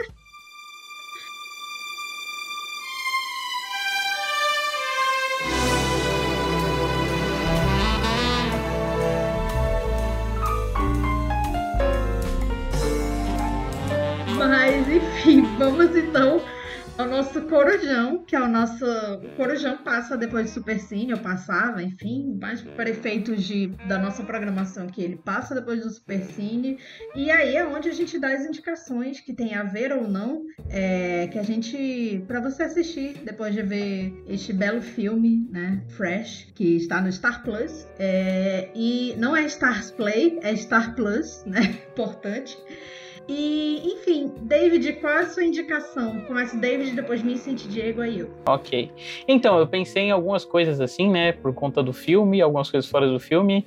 É, eu pensei muito no filme de vampiro, quando eu li a recomendação da Camila, porque eu achei que o filme ia ser sobre isso, né? Mas, é, se vocês saber, o filme que eu tava pensando era o As Donas da Noite, né? Que é um filme alemão de vampiro bem legal. Mas eu queria focar mais num filme que ele tem muito mais a ver com o filme que a gente comentou hoje, pelo menos na minha cronologia pessoal, né? Que é o Swallow, que é aquele filme filme de 2019, que acho que aqui chegou em 2020, né? Que tem a, aquela atriz que o Diego vai saber o nome, porque ela é loira e ele sempre decora essas coisas, mas que é a cara da Jennifer Lawrence, assim, a Hayley ah, Bennett. Ah, eu sei quem é. Suado. É verdade. E ela é casada com Joe Wright, É com a, é a Ellie, é a Ellie Bennett. Ellen Bennett. Ellen Bennett. Isso, Hayley Bennett. Ela é... fez aquele filme de comédia romântica da Drew Barrymore quando é. ela era bem novinha, né? Ela uhum. era cantora Sim, grande Drew. Eu, esse Sim. filme é legal. Eu vi na mostra esse filme, no, no cinema. É legal esse filme. O Swallow, né? Não, o... é. não, não, não, é não, tem, não, tem essa, não, tem, não tem essa idade. Letra que música. Letra que música. Sim, é porque o Swallow eu acho que ele vai muito para essa coisa mais física que também tem no Fresh, né? Só que aí ele tá relacionado com esse ato de ingerir as coisas, né? E de você transformar, é, pegar uma coisa que te incomoda e você passar isso pro físico e tal, que é uma relação que o Fresh tem, ainda que seja mais espaçada, né? Acho que o Fresh já aplica isso com a questão do blur, que eu falei da fotografia, né? Ele busca muito texturas, o Swallow vai para isso, mas dentro dessa lógica de você estar tá engolindo as coisas e tal. E, porra, é um filme que eu gostei muito, assim, pra mim é um dos melhores do ano que ele saiu, né? Eu sei que quase ninguém morre de amores por esse filme, mas ele é um dos meus queridos, assim. É legalzinho, é bacana, é bacaninha. Eu vi na MUBI, eu não sei se ele ainda tá na MUBI, mas ele... Eu, eu, não, eu não amo tanto quanto o David, mas é legal. Engraçado, quando eu fui ver esse filme, eu vi na mostra. Foi o primeiro filme que eu vi na mostra. Eu fui naquele cinema de São Paulo, que é bem longe, que eu não sei o nome de cinema de São Paulo. Mas é um que tem uns sofás na frente, tem uma, um, uns colchões. É o, né, Cinesala, né? É, um é, que acho é meio... que é Cinesala, pode ser. Tem uma, um negócio vermelho. O cine, é o Cine... É, o, é o Cinesala que, é o, que virou o Cinemarquise, né, o Vincent, assim. Acho que não, foi isso não, que não, não é o Cinemarquise. Não, desculpa, não. o Cinearte virou o Cinemarquise, eu tô confundindo. Perdão. Não, é o Cinesala, eu acho. Mas enfim, eu achei engraçado que eu fui ver e daí eu, a gente chegou meio em cima do horário e tinha um cara do meu lado que ele gravou todo o filme no celular e eu achei impressionante a, a disciplina dele ficar com, com a mãozinha assim. Uh, foi meu primeiro contato aí com a Mostra de São Paulo, primeiro filme do primeiro dia que eu fui lá. Mas, mas é legal esse o cara por mesmo. vazar depois o HD. É, no dia é. seguinte tava no Cam, no, no HBG. é, e aí eu também queria indicar, não tem nada a ver com o que a gente tá comentando, né? Mas é um negócio que eu tô tentando ver a franquia toda para chegar no grande crossover aí, Sadako versus Kayako, né? Que é Ju-On, né? Que é aqui foi traduzido como O Grito, ele é um filme japonês, que ele é antológico, né? Eu não lembrava disso. Para mim, ele era um filme que tinha uma ordem linear, assim. E aí a gente acompanha né, essas histórias envolvendo uma maldição, uma maldição que ela é, ela é acarretada pelo rancor, né? O rancor de algo que aconteceu no passado e perdura, assim, por gerações. E, cara, é maravilhoso, assim, sabe? A melhor coisa que eu fiz da minha vida foi, tipo, decidir ver essa franquia e depois pular pro chamado, assim. Porque eu acho que ele pega muito essa questão do cotidiano, assim, começando nos 2000, né? E essa questão mais rotineira, assim, das casas mesmo e da vida das pessoas e consegue trabalhar isso de uma maneira, é, com terror, de uma maneira que não só é muito atmosférica, né? Mas que em vários contos termina antes de você ver a a conclusão e mesmo assim você fica totalmente chocado, sabe, com como conclui, e só usando uns barulhos meio naturalistas, assim, tipo, a criança abre a boca e da boca dela sai o som de um gato, sabe? Fora que eu acho que ele usa muito bem essa questão teatral, assim, é, para construir os personagens também, sabe? Às vezes os personagens eles beiram a o estereótipo é, de uma dona de casa ou de um pai de família e tal, mas eu acho que essa teatralidade ela também vaza assim pro design de produção, sabe? A maquiagem e tal. Porra, eu tô achando muito foda assim. E o melhor é que os dois primeiros, né, estão disponíveis no YouTube, que é o Ju the Curse, é Ju the Curse e Ju the Curse Parte 2, tem legendado. Não tá numa qualidade muito boa e é difícil você achar uma qualidade melhor, mas o, o primeiro que foi lançado no cinema, né, porque os dois foram direto para vídeo, ele já tá em torrent aí, você pode procurar no seu streaming, né, ou no dia que algum streaming tomar vergonha e colocar, vocês podem ver por ele também, que é o, é, o Ju the Grudge, que é o, aí já é conhecido como Grito aqui no Brasil. E tem um, um crossover com a, com a Sadako, a do, do Chamado? Sim, sim, mais recentemente, né, eles lançaram um filme que é, é um encontro das duas franquias, né, tipo, é um, que alguém reproduz a fita da Sadako onde mora, na casa da Kayako, assim, e dizem que esse filme serve como um reboot, né, tipo, ele representa a franquia de dois jeitos diferentes, não é mais aquele negócio de morrer em sete dias, mas só vou descobrir quando eu chegar lá. Assim. Eu uh, tenho três indicações hoje, uh, uma é um canal do YouTube que eu já assino faz algum tempo, que, eu, que é o canal do Diego Quaglia, não, mentira. uh, não, mas esse canal que você vai indicar é de um inimigo do Diego Quaglia, fica a é, curiosidade. É, é um rival aí do Diego O David.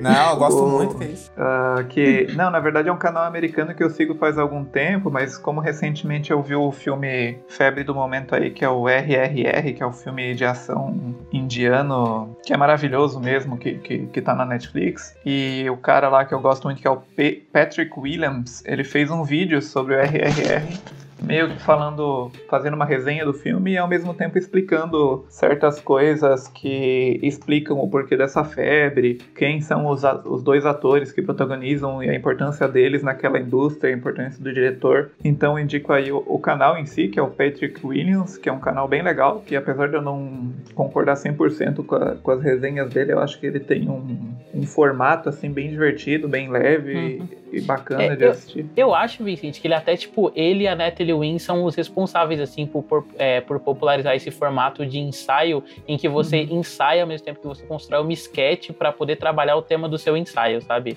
Eu acho que sim, ele, sim. eles dois e a Lindsay Ellis também, eu acho que os três. Saudades de Lindsay Ellis. É, eu amo. Eu adorava ela também.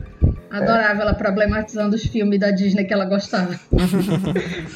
É legal mesmo. Mas enfim, esse, e é legal esse vídeo, eu acho que é uma boa para eu mesmo não conheço nada da indústria indiana aí de cinema e é legal esse vídeo assim pra gente entender o que tem por trás. E todos os vídeos do canal são interessantes, na verdade, os últimos. São vídeos mais longos que demoram para ser feitos, mas que valem a pena. Uh, outra é a série Frasier, que eu tô vendo desde muito antes da gente começar a gravar esse podcast. Eu vou ver durante aí muitos anos, porque é uma série longuíssima que durou mais de 10 temporadas nos anos 90, cada temporada tem 25 episódios. Uh, mas uh, ontem eu tava vendo um episódio que eu gostei demais. Eu pensei, nossa, eu tenho que indicar, porque é uma série maravilhosa que nos anos 90 só se fala de, sei lá, Friends, Will and Grace e Seinfeld de, de série de comédia. E essa às vezes o pessoal esquece, mas ela é foi um sucesso na época, claro. E ela tem o Frasier aí, que é um personagem que é um psiquiatra super snob que mora com o pai e é irmão de um outro personagem que também é psiquiatra.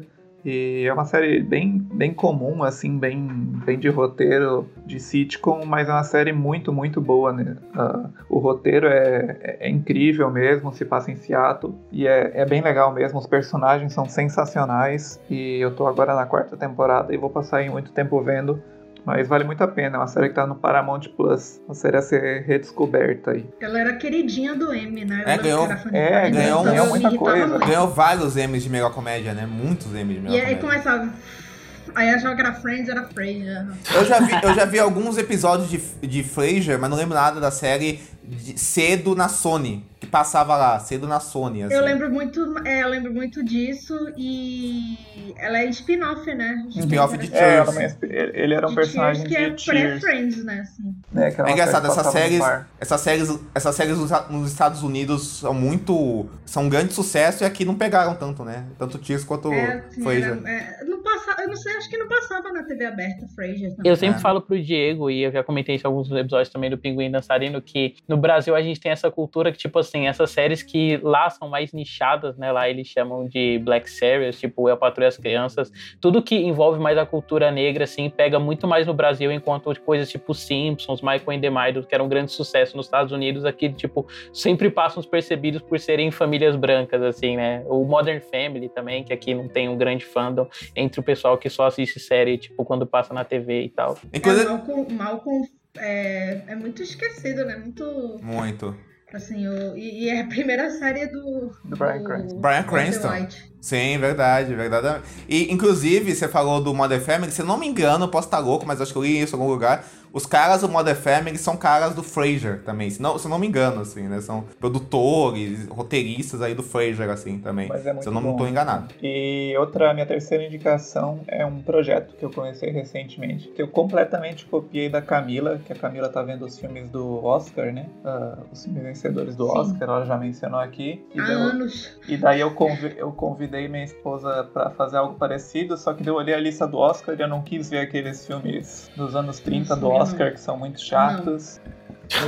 E daí a gente resolveu começar a ver os filmes de Cannes, que logo eu vou me arrepender É também. melhor. Mas porque é muito confuso, né? Tipo, segundo o Festival de Cannes tem 11 vencedores, então É. tem, tem uma, uma filtrada aí a ser feita. Mas enfim, eu vi o primeiro, que foi o, o Festival de Cannes de 39, que foi pré-guerra, que rolou o festival e depois rolou a Segunda Guerra, daí teve essa pausa aí na, na Europa no meio. Mas o primeiro que eu vi foi o a Aliança de Aço Union Pacific, que é um filme do Cecil B. DeMille, e ele é um filme muito ah, típico assim de um faroeste tradicionalzão assim de grande faroeste de estúdio dos anos 30, né? E fora ali do eixo do- dos diretores que normalmente eram os cabeças aí dos faroestes daquela época. E é um filme legal, apesar de que ele tem todos os seus problemas aí de nacionalismo e racismo na forma como eles tratam os indígenas e na forma como é um filme ufanista que ele conta a história da construção de uma ferrovia, mas ele é um filme também muito impressionante assim em questão de de valor de produção e de tamanho de filme. Ele é um filme até um pouco desengonçado na forma como ele se desenrola por causa disso, porque ele é muito filiado a esses grandes momentos de ação dele. Mas é muito bom, tem a Barbara Stanwyck e é um cara que. um cara do exército americano que vai meio que proteger um, um grupo de trabalhadores que tem que construir essa ferrovia até uma data lá. Hum, E o vilão do filme, óbvio, que quer impedir que isso aconteça para ganhar dinheiro de ações ou coisa assim. E é bem Isso não é uma minissérie da Globo, não? Oi? Isso não é aquela minissérie da Globo, não? É, é bem cara. Né? Maria. Isso. Pô, bem, é bem, bem parecido mesmo. E, e- e lembra, e é, e é interessante, assim, é um filme desses grandes, né? Tem mais de duas horas, acontece muita coisa no filme, mas é um filme bem que te deixa engajado, assim, do início ao fim.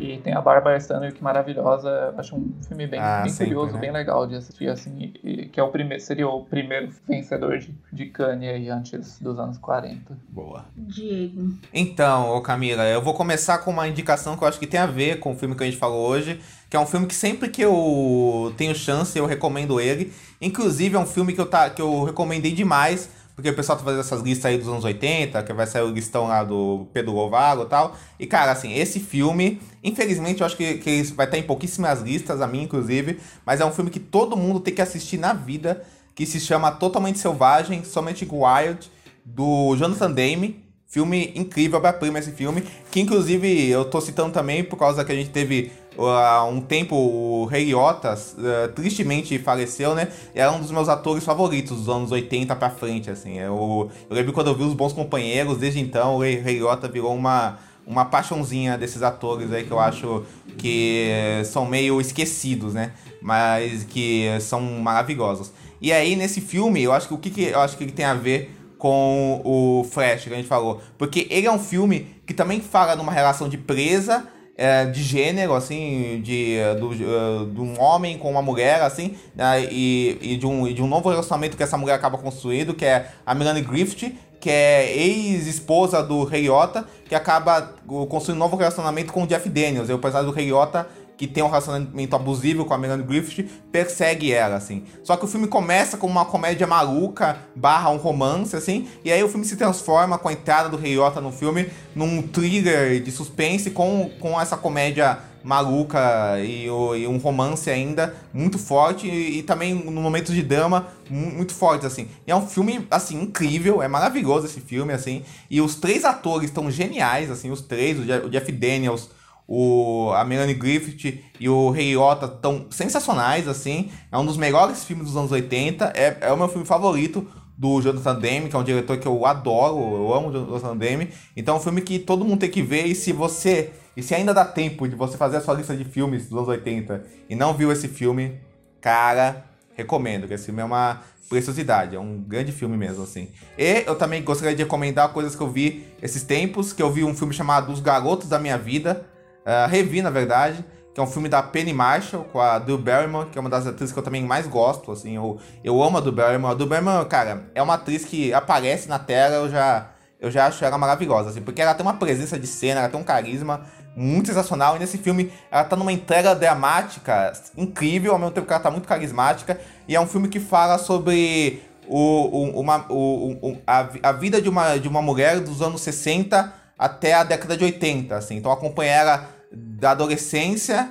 Tem uns flashbacks da infância, mas acompanha basicamente da adolescência até, o, a, a, até ela com uns 30 anos, assim. E é, uma, e, uh, e é uma mulher que casa cedo porque, porque engravida cedo, e ela, ela tinha o sonho de ser de, uh, de, de, ser uma escritora, tal, não sei o quê, e aí, come, e aí fala desses dramas da maternidade e, e, de, e, de, tudo isso, assim. E a do Berman consegue convencer tanto, uh, tanto na fase mais nova quanto na fase mais velha, e é um filme que consegue, uh, consegue mesclar o drama com a comédia de um jeito muito primoroso, assim. E a Penny Marshall eu acho uma diretora que, pô, merecia ser muito mais falada, porque eu acho que ela dirige muito bem, assim, sabe? Eu acho que ela, que ela tem uma marcação de cena, consegue ir do drama pra comédia. E, tem um filme dela que chama Tempo de Despertar, que eu acho maravilhoso também, assim, sabe? E, e, esse, e esse filme, eu acho que. Ela, e ela é uma diretora também, ela consegue extrair interpretação dos atores. Ah, e, e acho que esse filme ele tem uma coisa de. Ele consegue mostrar essa questão de maternidade de amizade feminina de um jeito que a gente poucas vezes vê, assim. Porque a amizade da Brittany Murphy com a do Marble é linda, assim, sabe? A relação dos personagens. E o jeito que ela trata esse negócio da maternidade até me lembrou um pouco o A Filha Perdida, assim. Porque é um filme. Porque é um filme que não romantiza a questão da maternidade e mostra ela como uma questão complexa, assim, realmente, assim. É um filme. É um filme surpreendente esse filme. Acho um grande filme. Uh, e ele é fácil de se encontrar na internet aí da vida, assim. O pessoal consegue encontrar ele Facilmente. Se quiser perguntar para mim depois, eu até ajudo. Mas assim, inclusive, in, inclusive eu não tinha falado, mas o, o Totalmente Selvagem também é fácil de encontrar na internet, mas ele tá no streaming do MGM, então logo mais ele deve entrar na Amazon Prime Video, porque estão tirando os filmes do streaming do MGM e botando lá. Então acho que logo mais hum. ele entrará e fica mais acessível, assim. E aí, o último filme que eu, que eu vou recomendar é um filme que tá no streaming também, que é A Grande Farra dos Muppets, que tá na Disney, no Disney Plus que é um filme espetacular, é o meu filme favorito dos Muppets, que é, um, que é, um, que é, uma, que é um filme musical com uma, com, com uma mistura de paródia, com, com, com, uh, com, com, uma mistura de filme de roubo, e é um filme que tá sempre tirando sarro deles mesmo, e pega tudo que a gente gosta de Muppets e leva a enésima potência, e tem, cara, o, a Diane Rigg e o Charles Colden tão maravilhosos no filme, assim. Nossa, sim, que é a Diana Rigg, né? Eu vi recentemente esse filme, tá na Disney. Nossa, né? é, é sensacional. Dos Muppets eu vi.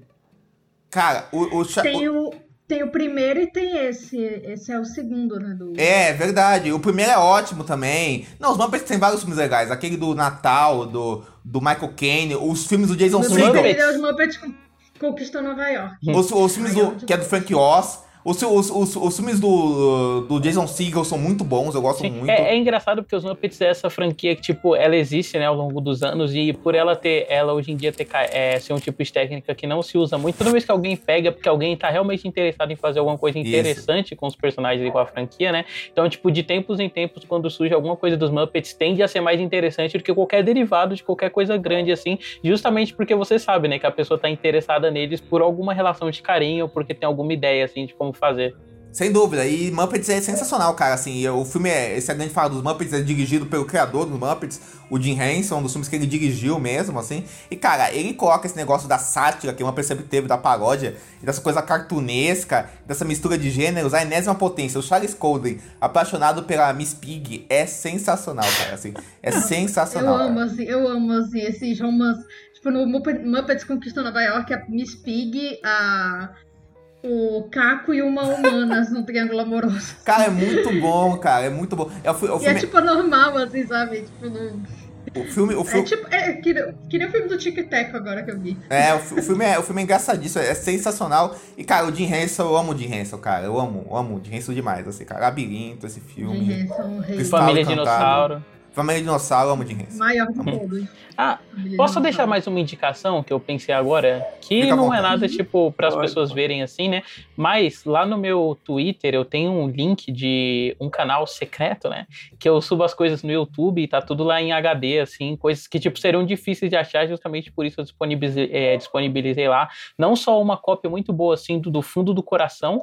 É, em- que eu peguei do 4K, mas aí o YouTube cortou. Mas ó, aproveita, Camila, tá lá de grátis. Filmaço. E filmaço. a trilogia Animirama também, né? Que pra quem não sabe, mas já ouviu falar, Bella Dawn of Sadness, né? Que é um clássico aí do cinema de animação japonesa. Ele faz parte de uma trilogia chamada Trilogia Animirama, né? Que é do Eiichi, é, o Eiichi Yamamoto e o Osamu Tezuka, assim. E aí tem o Cleópatra, que é sensacional, de 1970. E também tem As Mil e Uma Noites, assim. Que é um filme do Aladdin, que é uma versão diferente, assim, do conto, mas é bem legal. Então vocês procurem lá sobre quase qualquer coisa. Também tem outras coisas aí, né? Que talvez seja melhor eu não falar, mas coisas nacionais boas aí. Ah, inclusive, eu te- só pra falar, eu tinha esquecido, o Garoto da Minha Vida, só pra exemplificar, ele tá legendado no VK, que é uma rede social russa. Então, Bom, eu continuei essa semana minha maratona nos 80 e tem dois filmes que eu queria destacar que até o momento eles estão na minha lista dos anos dos, dos 20, né? Um é o Os Terroristas, do Edward Yang. É, o segundo filme dele que eu vejo, o primeiro foi aquele é, As Coisas Simples da Vida, o I, que é o filme de 2000 que todo mundo elogia. E eu, eu vi durante a pandemia já, assim, então é recente. Mas Os Terroristas eu gostei muito porque ele tem uma, uma coisa assim, muito assim de atmosfera, da gente sentir a cidade, que pelo que é, pouco que eu sei, assim, é algo muito importante na filmografia do Edward Yang, né? Então a gente acompanha algumas histórias paralelas que vão se, se relacionando entre si. E tem muita questão assim, eu, eu, eu, até terminei assim, pensei, nossa, eu poderia escrever um texto sobre as paredes nesse filme, assim, porque é, é muito importante assim, a figura assim, da parede, assim, do muro, né? De como, de como a cidade se dialoga com o filme. É um filme de 86 do Edward Yang. E eu sei que o pessoal do Supercuts lançou um podcast sobre. é, no dia que eu vi, inclusive, foi uma coincidência. E o outro filme que eu vi, né? tipo, Esse terror, é, Os Terroristas, ele não. Ele está por aí. Vocês acham por aí. E o outro que eu vi que tá na HBO Max, que é o filme de vampiro, que o David viu que eu ia indicar e achou que tinha a ver com o filme é, de hoje, que é o Fome de Viver do Tony Scott, que é um diretor que acho que o Diego gosta, né? É um dos Eu meus- Acho, né? Não sei, não- um dos meus favoritos da vida. Gênio. Dizem que Tony É, Scott assim- conseguiu Top Gun por causa desse filme, né? Os produtores viram e acharam. Ah, não, mas assim, desenvolvi uma opinião assim que eu gosto mais desse filme do que de Blade Runner. Não, mas é muito melhor, não, mas nossa. Mas ó, eu, eu, É te- porque eu tenho- a, a atmosfera lembra Nossa. bastante, assim, são filmes da mesma época. eu tenho opiniões polêmicas sobre Blade Runner, mas deixa isso pra outro programa, assim, mas na verdade. Inclusive, Não, mas é que é um filme, ele... na data desse podcast, 40 anos. Ó, que de... Ah, mas a gente vai, vai trazer Blade Runner aqui. Ele já, já passou no Super Cine, então. Mas esse, o The Hunger, né? O Fome de Viver, é um filme que tem a Catherine Deneuve e a Susan Sarandon e o David Bowie, né? Mas assim, o destaque fica mais pra Catherine Deneuve e a Susan Sarandon, né? Sim. É uma. Acaba sendo assim um romance ali, meio que. É, é, é um noir, né? Um filme. Por isso que eu falei Blade Runner, porque ele tem essa atmosfera do noir, né? Muita neblina e sombras ali, né? E, e são personagens assim com aqueles cabelos do noir e tal. E é um filme que fala sobre juventude juventude, né? Sobre a busca pela juventude eterna. É por isso que o título, né, em português, Fome de Viver, em inglês é The Hunger, né, que é fome. E a Susan Sarandon é uma médica, né, que acaba se envolvendo, né, com, com esses vampiros, assim, que estão querendo ter a vida eterna. E é um filme bem bonito, assim, visualmente, Incrível. mas ele não é só isso pra mim, assim, acho que ele tem muita questão, assim, estética que é muito definidora da época. É, e a história é maravilhosa, assim, bem, bem bacana. E, assim, bem bacana. Parece uma tia falando. bem, bem envolvente, assim. Você fica muito intrigado pelo que vai acontecer, até porque é uma, Uhum. Tem um retrato diferente, né, do vampirismo, e você falou do Blade Sim, Runner sim. aí, e os dois, tipo, lidam muito com essa coisa do medo da morte, né, que no Blade Runner você tem a iminência dela, né, porque, tipo, os replicantes, total. eles têm um tempo curto de vida, e no, e no Fome de Viver é o contrário, né, tipo, você tem esse prolongamento, mas esse medo de algo que há muito tempo está pra acontecer, sabe? Exato, Sim, exato. aí o, o personagem do Bowie acaba representando mais isso, né? É, ele acaba sendo, sendo esse, essa vértice desse triângulo aí que, Uhum. que acaba sendo assim, é, é mais a presença do David Bowie, né? Eu acho que é um filme que usa bem essa figura dele, mas Total. acho que ele foi bem usado ao longo do cinema. Eu amo, o Diego falou de, de Jim Henson, eu amo Labirinto. assim. Maravilhoso, Eu amo também amo. O Homem que Caiu na Terra, que é com ele também. Pois é, esse aí do, do Nicholas Rogue, né? Esse aí eu tenho, tenho que assistir ainda. David Bowie é mas- muito bom ator. assim. É. E é um filme que eu fiquei até surpresa, que eu vi que o The Hunger ele não foi muito bem recebido, assim, na época e Sim, tal, né? sim, sim. É, assim como o Honky Tonk Man que falei semana passada, que foi indicado ao Razzie. É, Camila, você doido, né, diria que nos anos 80 os críticos americanos eram mais burros? Porque todos os filmes que eram mal recebidos na época, eles têm uma tendência deles serem redescobertos como clássicos modernos, assim, Nos né? Porque anos, o- nos anos Nossa, 80, gente, David? nos anos do Oscar, 80, naquela eu diria até É, hoje. é. Não, mas o One from the Heart, que eu citei mais cedo, né? Ele é um filme que, tipo, na época ele foi muito mal falado. O Tipo, Portal do Paraíso assim. também. O Portal do Paraíso. Portal do O Paraíso, próprio né? Blade Ele é meio Runner. que... É. Portal do Paraíso é meio que o filme que faliu a nova Hollywood, Nova né? Hollywood, hoje- essa, e hoje em dia- e hoje em- injusto, né? É, e hoje em dia o pessoal ama. Não, mas isso rolava direto. O boio do medo, assim. É, exatamente, assim, Se né? você- Se você for parar pra pensar, assim, os grandes clássicos, assim, mas eu acho que também é uma disparidade muito grande entre a gente, que é brasileiro, e a crítica americana, que eu acho que a crítica americana meio que se empolga com qualquer merda, Uhum. assim. Sim, Uhum. sim, É. sim, sim, sim, com É, certeza, com é, É, certeza. quando a coisa ela é diferente, mas nem tanto, o americano adora bater pau. Eu lembrei de outro exemplo, o Enigma de Outro Mundo, né? O Enigma de Outro Mundo Nossa. também, é outro, outro exemplo. assim. Nossa, que é assim. O uma- Iluminado. O Iluminado, É, verdade. o Iluminado eu não sou muito fã, mas assim, eu, eu fico muito chocada quando eu vejo que ele foi muito mal recebido na Verdade. época, assim. Não, é curioso, né? Realmente os, os caras. A burrice seguia até firme e forte lá. Segue até hoje, É, né? mas o Carruagem de Fogo que era bom. Uma coisa que crítico brasileiro adora falar mal é dos outros críticos brasileiros, mas ah, eu acho que a crítica no Brasil ela é muito mais interessante, diversa e Sim, sem dúvida. que, que, que a americana. Eu acho que é depende muito, da bolha, hein? Acho que depende da bolha. Mas no É, geral eu sei. diria que sim, sabe? Eu acho a crítica. Acho que no a geral crítica assim, ela é mais americana diversa, mais, pelo menos, né? A mais americana é limitada, blocada. assim. Pelo menos os críticos americanos de mais nome, assim, É. eu, Sim. eu Ah, sim, tem gente que eu amo e- nos Estados Unidos, assim, de crítica, mas Logicamente tem críticos muito bons nos Estados Unidos, mas tipo, no mainstream, assim, a gente, a gente- é, é, tem essa tradição dos caras serem mais limitados. Inclusive o próprio Tony Scott, já, já indo pra isso, assim, né? ah, o próprio To- Tony Scott, ele foi um cara que foi mais apreciado depois, o que é triste, depois da morte dele, assim, né? Que, que, começou, que começou a vir, tipo, um movimento de que de pegar a obra dele e ver que o cara que é- liderado pelo Diego. que o cara é um grande autor. Não, que é isso, cara, que é isso. Que quisera eu, quisera eu. Mas assim, que o momento de começar a ver a obra dele, ver que o cara é um grande autor, um grande, um grande cineasta. É um movimento que, cara, curiosamente, ele vem muito dos críticos franceses, lá dos anos 2000, aí final dos 2010, e, do, e, e de, e de pessoas que, a- que, que iam pra fóruns do MUBI comentar os filmes do Tony Scott, assim, né? Isso, aí, isso é muito Olha, a louco, nova assim. novela vaga chegando. É, e aí, aí que eu o pessoal pensei, é a viu, pô, mesma história se repetindo, né? É, olha, esse cara é um grande autor e tal. E hoje em dia o cara, você vê, é um cara grande autor, mas concordo, eu acho que, tipo, críticos ruins tem, tem lá fora e tem aqui. Mas lá fora é complicado o negócio, né? Você vê o que. É porque que eu acho caras- que o pessoal ganha espaço lá fora. É muito assim, o É. pessoal que. Assim, ai, por exemplo, eu, eu, a gente não viu o filme ainda, então a gente não tem como opinar, mas assim, já achar que o. Eu, eu duvido muito que a atuação do cara do Elvis seja a melhor atuação do ano, assim. O pessoal já tá assim, se rasgando, assim, né? Se É tiver uma cena dele chorando na frente do espelho, vai ser a melhor atuação Pô, do ano, cara, mas-. É. Mas isso é, isso é muito curioso, inclusive. Isso é, isso é um bom papo pra desenvolver depois, assim. Porque eu vi, no mesmo, na mesma época no Letterboxd, eu vi um cara que é, da, é, que é tipo da imprensa da França e um cara que é da imprensa estadunidense, assim, que eu sigo. O cara da imprensa estadunidense deu uma nota altíssima pro Elvis, o cara da França deu deu, meio pro filme, assim, sabe? Assim, então, então, então você vê que essas tendências culturais, né, existem. A gente queria agradecer ao Felipe Hoffman pela voz da vinheta, é, seu vozeirão, né, Diego? Seu amigo, Lindo, lindo.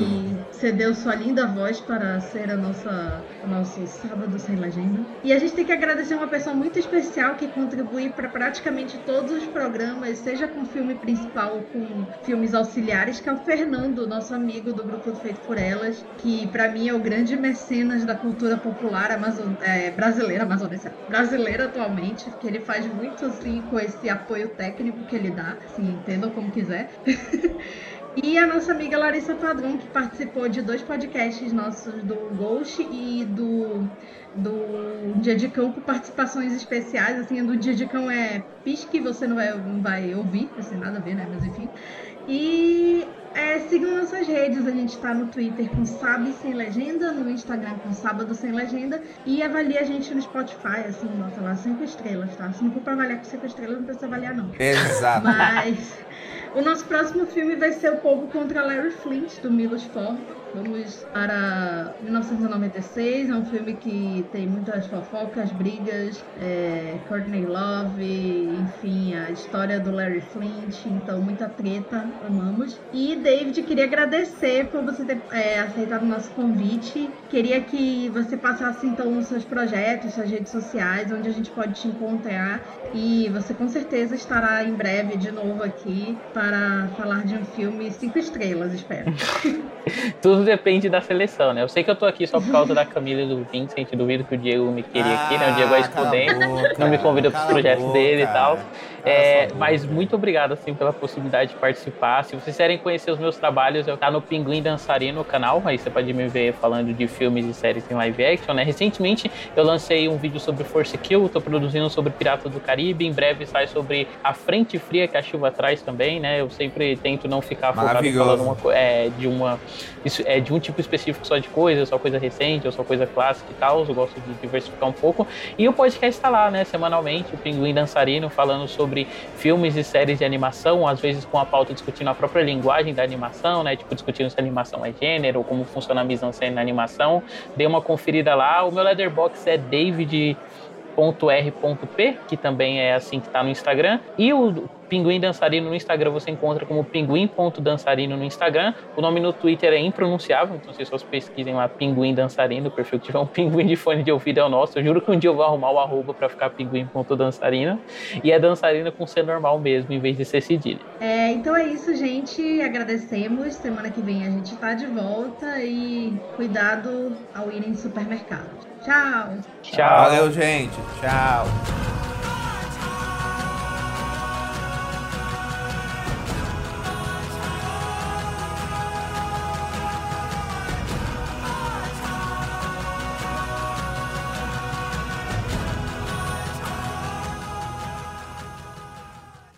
Tá sentindo? Ah, é. O cheiro é bom. Minha irmã me deu. Parece que ela acha que eu gosto de sândalo. ok.